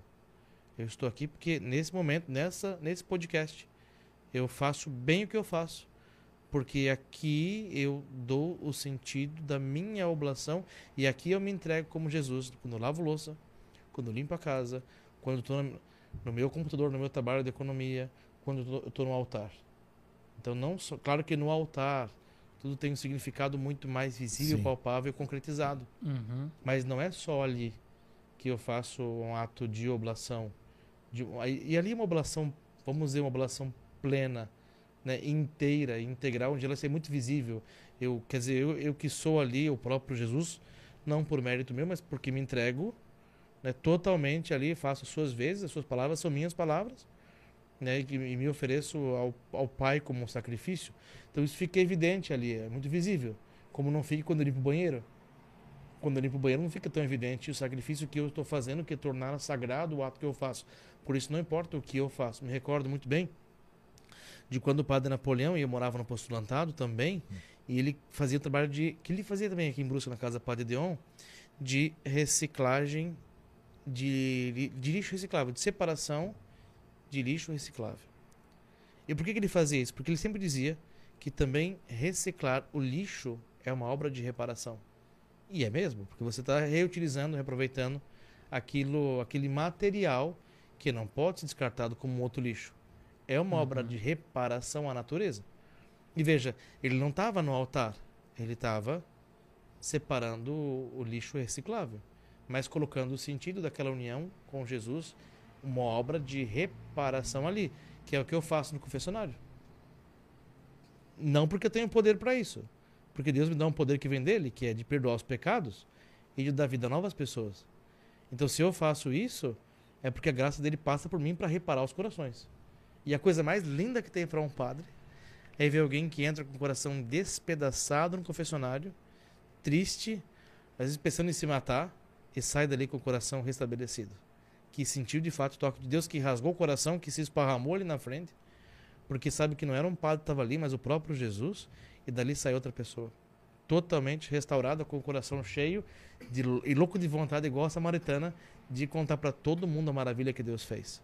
Não, olha, de fato, para um sacerdote não tem alegria maior do que ver o efeito né, que da, da ação da graça de Deus que passa por mim. E eu repito, eu falei três vezes, não porque eu sou bom, mas porque Deus é quem age por meio da sua bondade, por meio de mim. Bodas de Caná, o milagre passou pela mão de serventes, né? Então nós somos chamados também, nós como leigos, o senhor como religioso, também a ajudar a reparação das pessoas, né? o podcast tem esse, é, é, é, essa função, Intuito, né? a pregação, a, eu como pai, como esposo, como sacerdote, né? Nós também somos chamados, né, a, a ajudar nessa reparação, né? E tem naquela live quando o senhor, eu e o senhor fizemos, quando nós fizemos bela colocação do nosso carisma, top, Padre Tiago colocou. E eu lembro que naquela live uma coisa que me chamou muita atenção, Padre, naquilo que o senhor falou e o senhor já falou agora aqui, mas de uma outra forma, é que essa nossa entrega também, a entrega do, né, nós cristãos que é, queremos ajudar nessa construção do reino, né? A nossa mortificação, a nossa renúncia, a nossa busca da santidade também ajuda a reparar o coração de Jesus ferido, né? É porque a, aquilo que, que eu isso. faço o meu, o meu gesto de mortificação é aquilo que Santa Teresinha entendeu muito bem e que tudo que fazia oferecia para os missionários. Como é que pode essa doida do, do Carmelo, que Santa Teresinha, como é que pode ela ser padroeira das missões se ela nunca saiu desse, desse lugar? Uhum. É verdade. Porque ela soube colocar tudo aquilo da, da coisa mais simples, a mais sofisticada que ela fazia, ela oferecia na intenção dos missionários. Quer dizer, o seu coração estava colocado naquilo com uma intenção muito específica. Então, aquilo que eu faço, o mínimo que eu faço, a minha mortificação e, a, e o meu jejum, a minha penitência, aquilo que eu rezo, o terço que eu rezo, colaboram como um, gesto de reparação. Primeiro que se repara sou eu mesmo com aquilo que eu faço. Né? E depois, é claro, aquilo que aquele a quem eu coloco e o próprio coração de Jesus, né? que, que a gente é chamado a reparar. Essa, essas chagas a gente é chamado a entrar ali dentro, né? Para reparar também essas feridas. Então, com aquilo que eu faço, a igreja é um corpo único. É um corpo só, né? É, Santo Agostinho, quando entregava a Eucaristia na missa, não dizia o corpo de Cristo, dizia recebe aquilo que tu é, porque tu é o corpo de Cristo. Nossa. Veja, se eu sou o corpo de Cristo. Recebe o que tu és, cara. Se eu sou o corpo de Cristo, então eu sou um corpo. Eu faço parte, eu comungo que o próprio Jesus me, me torno aquilo eu, eu, me torno mais ainda a igreja que eu sou um corpo único, não tem dois pães, só tem um único pão. Então, se eu recebo esse corpo e ele entra em mim, eu me torno mais igreja. E se eu sou igreja, quanto mais eu sou santo, mais eu colaboro com a santidade da minha igreja. Então, o jejum que eu faço não é em vão. A oração que eu faço lá no escondido, que ninguém vê na minha cama antes de dormir, não é em vão, porque eu estou unido com toda a igreja que reza junto. Eu, eu sou igreja. Claro que isso, isso é muito mais visível numa liturgia celebrada. Uhum. É muito mais visível no momento em que eu estou em oração com os meus irmãos, numa missa, numa oração comunitária, isso se torna palpável. E, é, e, cara, é por isso que a oração é, comunitária é importante. Por isso que o missal não prevê que o padre reze missa sozinho. Porque a missa é um ato público e comunitário, por natureza. Jesus estava na ceia com 12 apóstolos. Ele não, não instituiu uma coisa sozinha. Embora, e daí agora um, uma vírgula de liturgia, né? É melhor que o padre reze sozinho do que que ele não reze. Tá tudo certo. Eu já rezei alguma vez a Eucaristia sozinho. Mas é, é com os irmãos ali, sabe? É que a coisa se torna evidente. Agora, a minha colaboração, a minha santificação, a minha santidade colabora, se é que eu posso dizer assim, a igreja já é santa, mas para fazer Sim. evidenciar aquilo que ela já é. E o meu pecado, a minha infidelidade, não colabora no processo de santificação dos meus irmãos e da igreja. Então, por isso que, que Deus nos fez como um grande corpo e a igreja é o próprio Cristo. Cristo, a, a igreja é o corpo de Cristo, né? E nós somos os seus membros. Então eu preciso cada vez mais unido aos meus irmãos ser, me sentir um único corpo, a igreja e que Cristo é a cabeça. Forte. Padre Tiago colocou assim, ó. Todos são chamados a reparar, inclusive o Dione. Futuro padre. Obrigado, Que Tiago. forte, forte Amanhã eu isso. vou conversar com ele, ó. Deus abençoe. Amém. Já Forte. tem muito conteúdo para falar amanhã. Vai anotando em tópico, Eu- amanhã chega em tópico. Eu preciso de confissão logo depois do podcast. Cara, que foda. Fortíssimo. né? Choque esse do Santo Agostinho agora foi. Receba o que É. tu és. Recebo- Mas pode falar isso? Não, claro que não. Não, mas é. Não, mas. Mas veja, numa- a gente, tá- a gente também trata a, a- a liturgia e, e, por exemplo, né? E agora uma dica para os ministros da, da, da Sagrada Comunhão. Quem é, ó? Você não vai falar o corpo de Cristo, André, o corpo de Cristo. Não, não, não precisa falar o nome deles, não. O corpo de Cristo tá tudo certo. Não precisa falar o nome da pessoa que vai receber, se você conhece, não conhece. Deus abençoe. Mas não precisa falar, né? O que a gente tem que dizer é o que tá ali, né? O corpo de Cristo, tá tudo certo, né? É, a liturgia, ela é fruto de um processo de dois mil anos. Então, a, no começo, até se chegar a um, a um rito romano único, não foi de um dia para a noite. Sim. Até porque a Uma igreja, construção. ela, né? ela, ela começou em vários, em vários lugares distintos, sempre em torno de um apóstolo, né? Que depois, claro, os bispos como sucessores dos apóstolos. Mas até chegarem... Agora o fator, que é, agora virou aula de liturgia, né?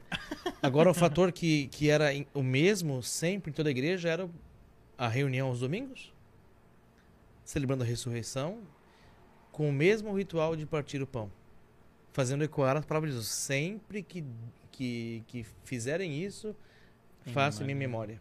Recordem de mim. Então, qual- o que, que era ponto comum? Domingo de manhã, na casa do apóstolo, em torno da comunidade, mais ou menos escondido, depois com a perseguição e tudo mais, mas partindo o pão. Né? Seja o pão ritual e o pão que se seguia, que era o- uma verdadeira festa. Assim começou a igreja, assim a gente segue até hoje. Loucura, cara. Aula de liturgia grátis pra quem nos assiste, ó. Vamos olha lançar só. um curso, inclusive, vamos lançar o curso. Andar de cima barra liturgia. Barra- Quer se inscrever? Arrasta pra cima. Vocês estão padre- brincando ou estão se- falando sério? Não, eu falo sério. A gente O senhor vai pode fazer vídeo de lá, manda pra nós, a gente posta aqui, ó. Claro. A gente vai Fantástico. procurar pra Eu gravar também. na torre. Ó, Na torre. de cima. Ó, aí, ah, se, a gente for, se a gente for lá, eu posso subir naquela torre? Sim, eu- Padre Tiago vai fazer de catecismo. faremos de cima do andar Show de de cima. liturgia, olha aí, de cima do andar de cima. De Tem cima uma torre cima. do sino. É pecado, não é pecado. Eu, eu, eu frequentava o seminário por causa do Banana Lama. Eu trabalha, trabalhava numa empresa de baterias de moto e ela patrocinava a Arena Radical. E sempre daquela torre e o coral cantar. Na noite do sábado. E eu sempre quis subir naquela torre e nunca deixaram subir. Então eu vou subir lá, acima do andar de cima. Vamos fazer uma, Vamos. um vídeo, uma transmissão. Vamos fazer um vídeo e uma transmissão. Amém? Vamos rezar? Vamos Não, cantar? não, continua, tá tão bom. Eu só peguei o violão porque Ah, eu, fazer um eu- fundinho? eu, eu, grava- eu me, se- eu me senti meio excluído da conversa. Era pra parar, mas achei que ele vai pegar um lugar pra gente dar uma parada, né? O padre trouxe o pão e a Eu rosa. trouxe- Ah, eu então, tô é, curioso, boa. cara, curioso. Quando ele falou do pão São antes, eu lembrei, oferendas. Vamos, O- Oferendas. Essa aqui foi, foi coisa. É, eu. bota o Joãozinho pra trás agora, tô com medo que É, ele quebra. É. É, coitado. O Joãozinho é uma doação, que a gente começou o programa. Engraçado, porque assim, é, quando eu falei da minha vocação, eu disse que da paróquia que eu sou de origem, né? Santa Isabel. dia dele. Padre Ó, Thiago é uma boa. vamos- Andar é de uma boa. Você entra cima na Kombi e vai pra itinerante. qualquer lugar do Brasil. Vamos comprar uma Kombi? A próxima aquisição é uma Kombi? Tem que ser, né? Padre Tiago, Padre Zaqueu, Padre Diego, Padre Dione. Já pensou uma Tem que ser um- podcast? Comicast? Existe, já existe, já. Sério? já Em Joinville. Joinville. Mas não é. sei se ela continua, Acho mas. que não, é, Mas Ela padre fazia- é Não, A entrevista. É, mas aí tem que se Até porque Kombi é um dos né, melhores é, veículos do mundo, né, padre? É o melhor que tem. Não sei, o Johnny tá muito debochado hoje. Mas assim, vou explicar aqui o que eu trouxe. Porque, ah, veja, falei da minha história, da minha infância, minha paróquia de origem, Santa Isabel da Hungria. É, não é uma santa popular, né?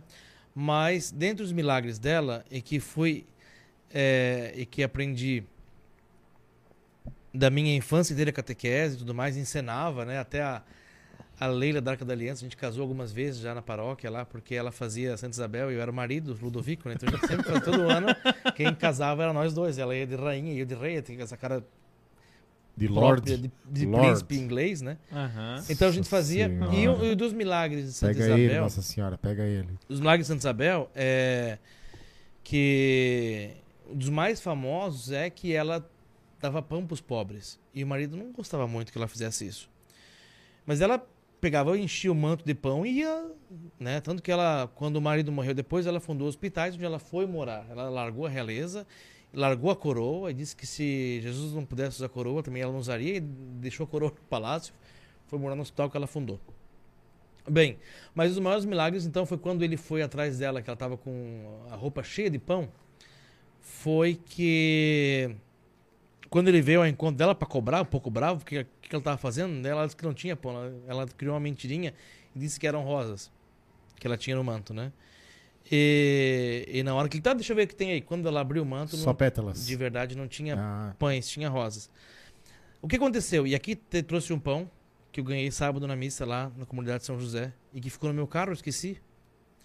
Mas aí, tá aqui, tá bem molezinho, tá bem, meu, bem. vamos comer depois. E esses são gordinhos, estão de olho no pão.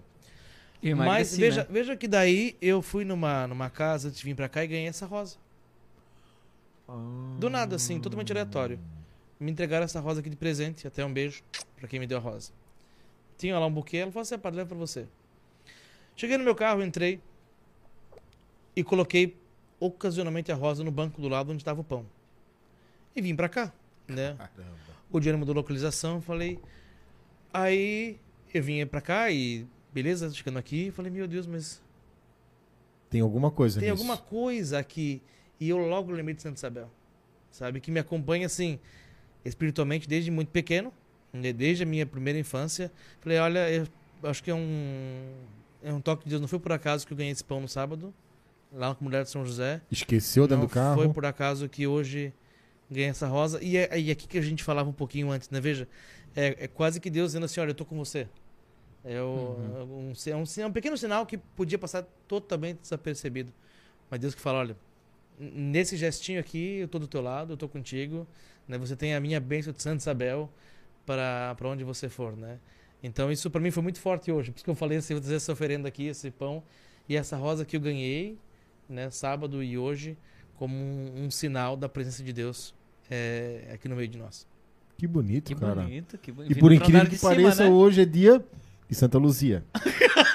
Ai, cara, eu, às vezes eu penso que vem algo que vai. Que, mas não Que é tá, cada né? chuva de rosas, uma chuva de rosas, né? Uma chuva de rosas mandarei Mas eu sobre a cometi uma terra. gafe, agora eu vou contar, mas é, Ah. nem devia, né? Isso foi lá no Nordeste. Fui no amigo, eu era, dia- eu era... A gente não perguntou pra ele qual que foi a gafe, Não, né? Ele, mas- ele mesmo então eu vai vou contar, né? Mas é uma- assim, algumas, não, Não, eu algumas. não tenho, graças a Deus, Deus me deu, assim, é, noção, né? A coisa que alguns não têm. Mas aí, não. Daí, eu era padre recém-ordenado e fui lá no Nordeste para a ordenação diaconal do- da minha turma de teologia. Eles eh, ficavam, eles faziam estágio depois da teologia que a gente tinha Uhum. feito. Então eles ficavam padre depois. Eu fui na ordenação diaconal deles. Era dia de Santa Clara, que eu acho que é em agosto, né? 11, 11, acho que é 11 de agosto, Santa Clara, não recordo. E a paróquia Santa Clara estava em festa, lá onde foi o trido para a ordenação deles, que seria naquela paróquia. E eu, padre recém-ordenado, eles tudo diácono e eu lá, eu ser ordenado diácono e eu já estava de padre bonitinho. Aí na hora da oração eucarística, passaram o microfone para mim. E era a Ai, festa ai, de Santa bispo. Clara. Não, não foi o bispo, foi a santa que eu troquei. Daí, o da hora da oração, né?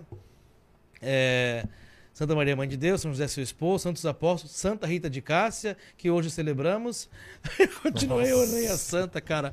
E não reparei. Daí o outro padre já me olhou assim, o Rodrigo, né, que tava ali, né? Aí começaram todo mundo a rir, mas passaram pra frente, né? Daí no final, eles perguntaram: Você sabe quem que é a santa que a gente tá celebrando? Eu falei Santa Clara. Ele falou: Então por que falou Santa Rita? eu falei a santa errada na oração eucarística, cara. E eu não falei sem perceber, tava tão nervoso que falei. Mas é pior que bispo, né? Porque quando muda de diocese, geralmente. Isso é um problema também. Porque tu não sabe quem que é o nome do bispo, né? Já Mas geralmente, pedimos, se, é. se tem um, um, um- um padre atrás, ele sopra assim: Ah, esse aí é Antônio. Ah, Dom Antônio. Você não fala o bispo dessa arquidiocese. De Cesano, é. Né? E vai, eu já vi alguns padres, tá? Ou fala alguma coisa assim, nosso bispo. Cara, Não, eu fui numa uma coisa não compreendida. Cara, eu, eu, numa- eu fui no Mato Grosso do Sul, no acampamento, e tava naquela época daquela. Eu sou um pescador de Cristo, sabe? Aqui em Brusque, em alta. E aquela parte tiro, liro, liro, tiro, liro, liro. Cara, o padre Rubens foi celebrar a missa, tal, tal, tal, com o bispo Liro e toda a igreja. Padre, não tem como. Ô, Ai, não, não, não. Isso é eu piada. abaixei minha cabeça, eu disse assim, não, não tem cara. Toda vida que toca essa música, me vem o bispo Liro na, na mente agora. Era lírio? Liro. Liro. Do tiro, liro, liro, mesmo. Ah, se fosse lírio, não era teixeira, né? Não acredito. Se fosse lírio. Não era flor de Teixeira. Amém. Vamos rezar, André? Padre, diante de tudo que nós conversamos, oração hoje, por exemplo, eu não me amo mais. Eu não sinto mais o amor de Deus. Eu não consigo mais amar as pessoas. Então eu creio que eu preciso de uma reparação. O amor não é um sentimento e sim uma pessoa. E se chama Jesus Cristo. Diante- disso, a bênção para as crianças, a oração para os casais, a oração para aqueles que sofrem, enfim, aquilo que o Senhor colocar no coração do Senhor. Só uma. Vamos juntar a mensagem aqui, juntando já com a oração. É, só com amor se reparam as feridas do coração. E o, o amor, o verdadeiro amor é o próprio Jesus. Deus é amor. Né? O grande segredo que foi revelado por João é o que Jesus veio para mostrar. E todo mundo, todo mundo tem o coração despedaçado por alguma coisa que precisa ser reparado. Todo mundo precisa de reparação. O próprio Jesus foi reparado depois da sua ressurreição. Mas engraçado porque quando quando Tomé encontra com ele, ele não está 100% bom. Ele está com as chagas ainda. Quando ele aparece para dia depois de ressuscitado, glorioso, ele continua com as chagas com, com a mão furada. Tomé, encosta aqui. Vem ver que eu sou de verdade. Que, eu- que sou eu. E, e- e sim, é ele, mas ele tá chagado. Ele tá machucado ainda. Todos nós somos machucados. Mesmo vivendo na glória com Jesus, mesmo sendo batizados, perdoados, glorificados, gente, todo mundo tem problemas. Isso é importante porque a gente precisa se juntar com Jesus e saber que Ele está conosco sempre. Aquilo que a gente cantava no Salmo da missa de ontem, Deus está presente e eu exulto de alegria porque o Deus está presente no nosso meio. E tem, e hoje eu vim sem óculos porque esqueci no carro. Mas é preciso parar de me olhar como eu me olho e passar a botar em mim os óculos de Jesus. Quer dizer, eu preciso me olhar e me querer como Deus me olha. Me amar como Deus me ama. E um grande problema é que a gente coloca limites ao amor de Deus, porque eu acho que Deus me ama como eu acho que Ele me ama, e não como Ele realmente me ama. Eu, eu crio para Deus um amor limitado. Não, Deus. E também eu acho que tem uma, uma certa baixa autoestima católica cristã. Quer dizer, Deus ama todo mundo menos a mim. Deus cura todo mundo menos a mim. Deus gosta de todo mundo. Mas eu sou tão pecador que esse amor passa, esbarra em mim e vai para frente. Não. Deus te ama como ama a mim, como ama o Johnny, como ama o André, como ama todo mundo. Deus ama você. E Deus toca em você, Deus cura em você, Deus te liberta do, do mal, do pecado.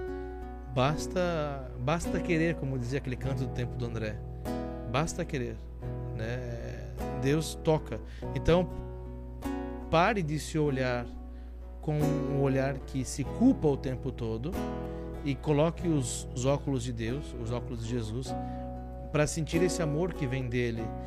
Porque a partir de, desse amor que eu sinto no meu coração, dessa desse toque dele na minha vida, eu começo a sentir-me reparado. E eu sinto que ele me repara. Ele me junta dos cacos em que eu sou, que eu fui feito, das minhas feridas, das minhas mágoas, das minhas misérias, das minhas maldades. Ele repara meu pecado, ele me perdoa e me faz uma criatura nova. E por isso que a gente reza, a gente reza é, pedindo agora que Deus seja o grande reparador do coração, do seu coração e do nosso coração. Que Deus seja de fato reparador nas famílias. Que Deus repare. Qual família não precisa de um toque de reparação de Deus?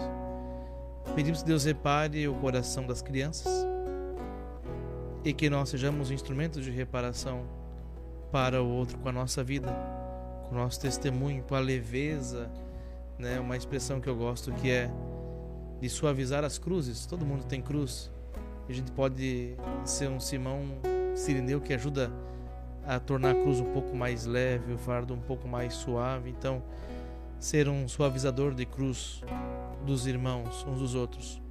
Por isso, peçamos a Deus nesse momento e nesse lugar, por cada um, que o Senhor toque, restaure, repare os corações.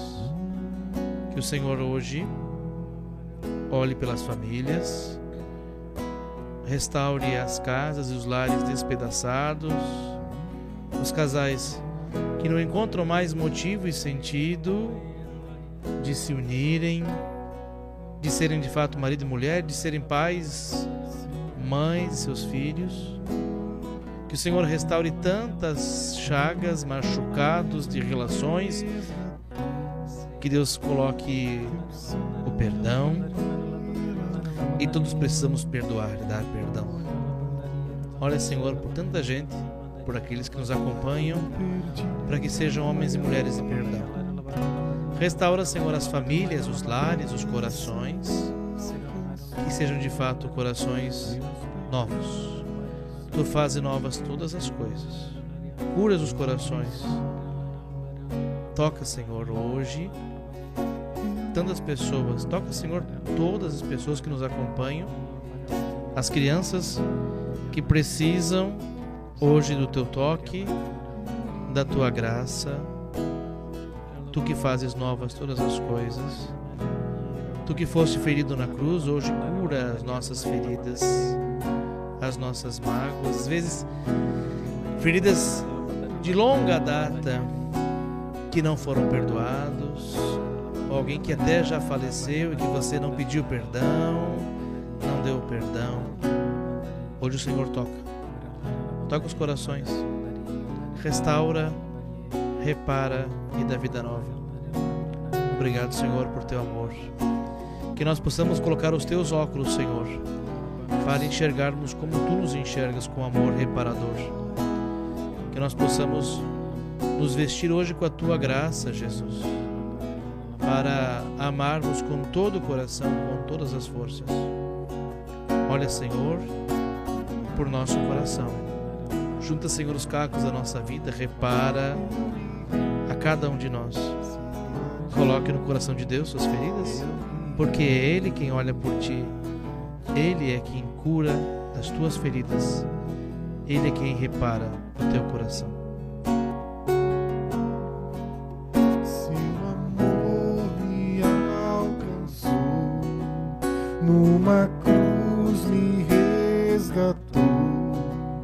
No teu sangue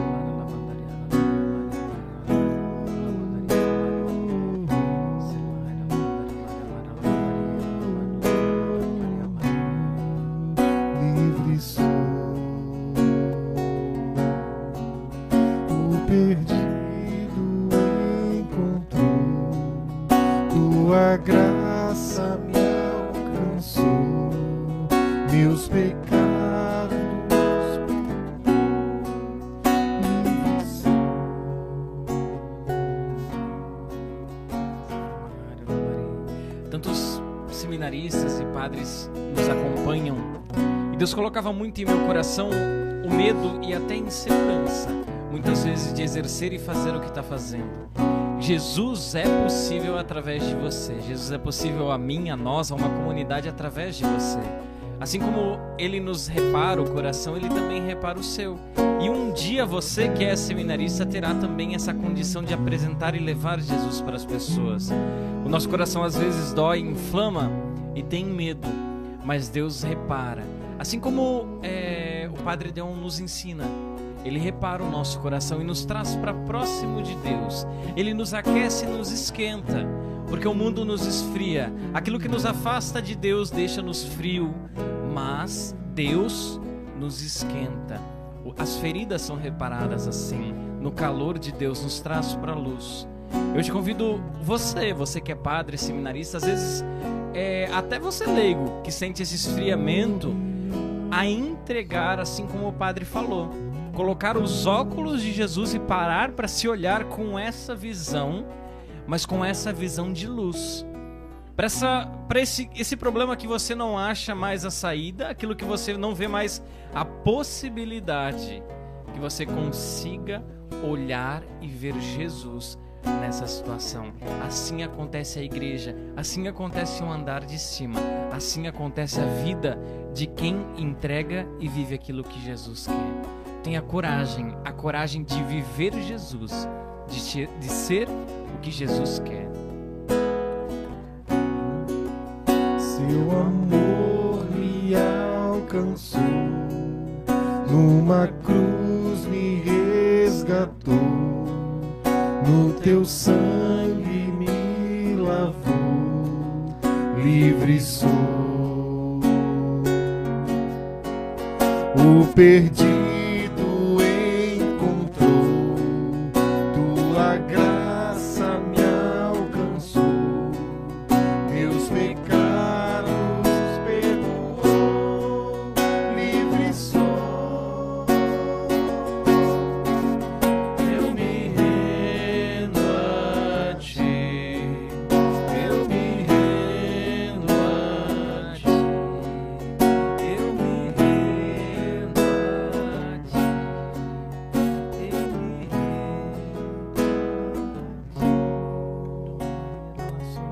dom, Senhor, de tocar e cantar.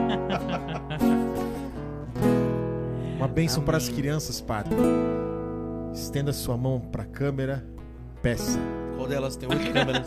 essa câmera. Cara, Aqui os caras são preparados, eu não sei nem pra onde eu olho. Essa câmera é sua, toda sua. Câmera Uma 1. bênção para Câmera as um. crianças. São Para crianças. os Pode puxar aí. pais. Pode puxar com força mesmo, não tem Pode problema. puxar para cima. Eu tenho medo que, que o Padre Pio pegue. Isso aí. O André falou que era o Frei Galvão, cara. Brincando. Tá do Padre Cícero. Para as crianças.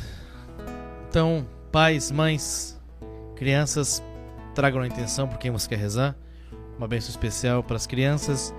Vamos rezar pela vocação dessa moçada, para que de fato elas possam sentir o toque de Deus, a vontade, não de serem padres religiosos e religiosas, não só isso, mas de fazer a vontade de Deus, porque daí eles vão ser bons naquilo que, que forem fazer, naquilo que Deus quer que eles façam. Então, pensamos por essas crianças que estão aqui nos acompanhando, ou por aquelas que nós trazemos no nosso coração, nas nossas intenções, que sejam cada vez mais iluminadas e abençoadas por Deus, que cresçam em sabedoria, graça e paz. Oremos.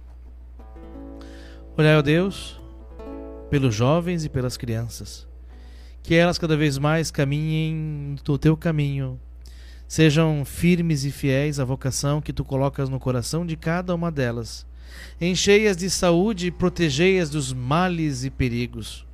Guardai-as e abençoai-as, que não percam a pureza do coração e a graça da inocência que tu colocastes em cada um deles. Que cresçam e cresçam anunciando como discípulos verdadeiros de ti. Que seus pais os ajudem como Maria e José te ajudaram a crescer no caminho verdadeiro de Deus. Que cada vez mais sejam homens, mulheres, abençoados e abençoadas em ti e contigo. Que Deus Todo-Poderoso abençoe as crianças e as guarde em paz. Em nome do Pai, do Filho e do Espírito Santo. Amém. Amém. Temos a Helena, que nos pediu oração hoje. A Dani e o Cris, que- casal amigo. A Helena está no hospital, é um bebê com bronquiolite. Né? O padre já fez um vídeo para eles. Eu já vi que eles me responderam, padre. A Kátia Odecker está pedindo aqui pela Ana Laura, aquela menina que é fã número um. Também pedi pelo Davi, pela Clara. E como o padre falou, por todas as crianças. Por todas as crianças diante de tudo que nós estamos vivenciando hoje, elas também sentem, né? Um medo, elas sentem essa insegurança, essa incerteza. E nós, como pais, precisamos incentivá-las, encorajá-las. Só que por muitas vezes nós também não estamos incentivados, encorajados. E aí nós buscamos aonde? Em Deus, na oração, no pedir ajuda, não ter vergonha de pedir ajuda ao sacerdote, a um amigo, em oração. É, é isto, ter a coragem. E sabe que olha, hoje eu, eu sou bem jovem, eu sou mais jovem aqui no estúdio hoje, né? Eu tenho 33 anos. Mas com a minha idade, Uhum. imagina que a minha mãe me teve quando ela tinha 21 anos. Casou com 19, depois de dois anos eu nasci. Então, com a idade que eu tenho hoje, eu teria um filho de 11 anos. Então eu penso assim, é, como que seria a educação do meu filho, mas em que sentido quero dizer? Quero dizer que a gente não sabe, e sobretudo o pai, quando nasce o primeiro filho, ele não sabe ser pai. Nasce um pai também. Nasce um pai junto com o nascimento do seu filho, ele precisa aprender, e a mãe precisa descobrir-se. Quer dizer, extrair a mãe que existe, o pai que tem dentro dele, para educar o seu filho. Por isso que ele não pode ter medo, problema e vergonha de pedir, de conversar, de crescer, né? não só eh, na extração do pai que habita dentro deste homem, mas em partilhar e aprender com quem já é pai, com o seu pai que é um pouco mais velho, que já passou pela sua experiência, ou com os outros amigos que são pais, enfim. Mas isso é muito importante, né? A, a partilha daquilo que, que se é e que se faz crescer. É Vai lá, filho. Siga a tua história, mas nunca esqueça da nossa. Ah, amém, que lindo, amém, né? amém, Que lindo. amém. É isso aí, João Roberto, Gabriel Henrique Zink es- também estarão em nossas orações na continuidade. Nós Amém. vamos rezar aqui junto com o padre, pelas crianças, pelos casais, por todos que nos pediram é, Oração, oração. aos que nos ajudam, aos que Isso. estão conosco também, né? Padre Diego, meu muito obrigado, né, em nome do Andar de Cima. O Padre Diego é, é um, é um, uma das pessoas que me inspira. Eu tive, a gente teve cinco ou seis encontros. Cada um que inspira ele também, né? Qualquer porcaria inspira. Não, não é, pô, é.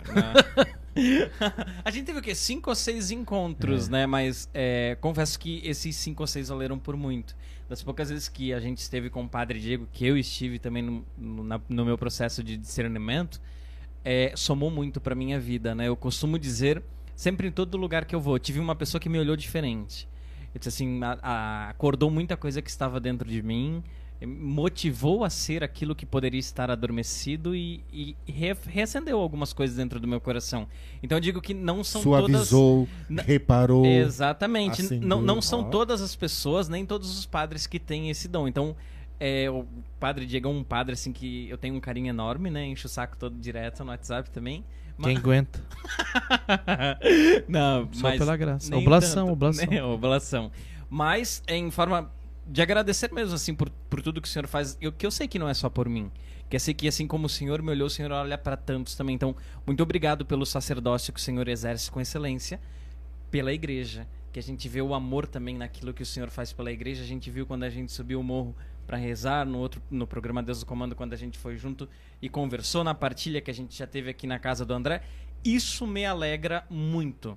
Saber que a gente tem padre católico, né, que ainda é- está na igreja. Para bom entendedor. Diante disso, diante disso, eu, deixa eu contar algo ontem que aconteceu na missa com o padre Tiago. Claro. Ontem é, teve a missa e lembrança do Carlo Acutis, né? Mas no começo, no começo da missa, veio um casal para acender a terceira vela do advento. a esposa, bem provável a esposa dele, com uma criança no colo, e o cara foi tentar acender a vela. Só que era muito alto e ele não conseguia. E todo mundo começou a ver, né, que ele não estava conseguindo. O padre Tiago sai do lugar dele, atravessa todo o altar, pegou a vela, tirou, baixou Pra ele acender. para ele acender. Cara, na hora. Porque na quinta-feira nós falamos tanto sobre sacerdote, né? Uhum. Que se o sacerdote cai é porque nós não rezamos por eles, né? Sim. Essas coisas eh, né, de de sacerdote. E na hora, quando eu vi o padre Tiago atravessando, tirando a, a vela para que ele pudesse acender na hora, os sacerdotes vêm acender a, a luz que há dentro de mim que eu não consigo acender, algo nesse sentido. E quando no final o padre veio ao meu, meu encontro, eu disse, padre, eu tive uma inspiração naquela hora, que o senhor foi acender a luz daquele casal que não conseguia acender. Esse é o nosso chamado, né? Uhum. Ajudaram ele assim. Mas olha que, tem um negócio aí que não foi o padre que acendeu a luz. Não, ele ajudou Ele só ajudou a acender. Ele ajudou Não, a acender. é, ele ajudou, ele facilitou. Ele, Ele facilitou. facilitou. Isso mas não mesmo. foi ele que acendeu. Não foi ele que acendeu. Exatamente isso. Quer ver? Ó, eu quero. Eu quero. Porque eu, eu, eu, eu, eu mandei isso pra ele. Aqui, ó. Padre Tiago. O padre tem o poder de ajudar a acender a luz daqueles que não conseguem acender. O padre tem o poder de ajudar a acender. Bem isso mesmo. E eu falei isso pra ele e ele. E ele. ele, ele cara, que, que inspiração. Hoje ele me mandou a Sa- foto. sabe qual é o segredo, André? isso. O segredo eu descobri sábado à noite na missa. Hum. Colocar o Fernando Zenha vivo pra acender a vela que eles alcançam. Eles estão aí. Quem acendeu a vela no sábado à noite foram os dois. Eu falei, podia até ser a maior, lá mais alta, mas não precisou, porque sobrou tamanho pros dois. Quem acendeu foi. O que que tá rindo? É verdade. É o segredo resolvido. Eles alcançaram. Ô, pra quem muita gente até não conhece, mas o andar de cima, antes de ter nome, antes de, de ser todo fundamentado, foi uma ideia que teve no nosso coração, né? Que a gente queria evangelizar e fazer alguma coisa diferente. Surgiu no nosso coração junto, subindo o Morro do Rosário, voltando aqui conversando. Então, a gente também é grato porque o padre fez acender e acontecer aqui o andar de cima. Então, É, assim, agora, né, o que eu sinto muito é de não estar aqui sempre também, porque a gente tinha combinado que eu ia continuar aqui, É né? verdade. A ideia era que eu tivesse aqui, que a gente estivesse juntos, né? Isso. Mas veja que quando o sonho não é. E Isso que é, que é o bonito, né? O Uhum. sonho não é nosso, ele é de Deus, então Deus faz do jeito que ele quer também, Uhum. né? E se eu tivesse aqui não teria tanto sucesso como tá tendo Ah. com vocês aqui. Obrigado. Obrigado, obrigado. obrigado. Tudo obrigado é dom de Deus e graça, não é? Tudo, Porque, tudo. olha, Padre, Deus ó, manda um abraço aí pra essa. Pra, desculpa cortar, mas é porque. a Marilete, A Marilete, ela, ela, Marilete, ela- manda- ela chegou agora, só pode, que a gente já falou sobre isso hoje, já falei que a tribo É, marrom é, é. manda um A abraço tribo pra essa marrom tribo é a melhor marrom que aí, tem, eu já falei, o povo é muito bom. melhor. Marilete Pereira. Vai As outras, Marilete, um abraço pra você, pra Mirna, que também tá aqui Vai acompanhando. ter que lembrar dos O dois Ismael agora. também tá aqui, não, mas é, O Ismael disse que o senhor só vai na casa de rico. se eu fosse dentro da casa dele, porque aquela casa é tão chique, Deus me livre. Ai, ai, Toma, na casa dele almoçar, cara. Primeira vez que eu fui lá. É do Daí, Sal- é. Salão? É do salmão, daí, meu, pensa um almoço chique.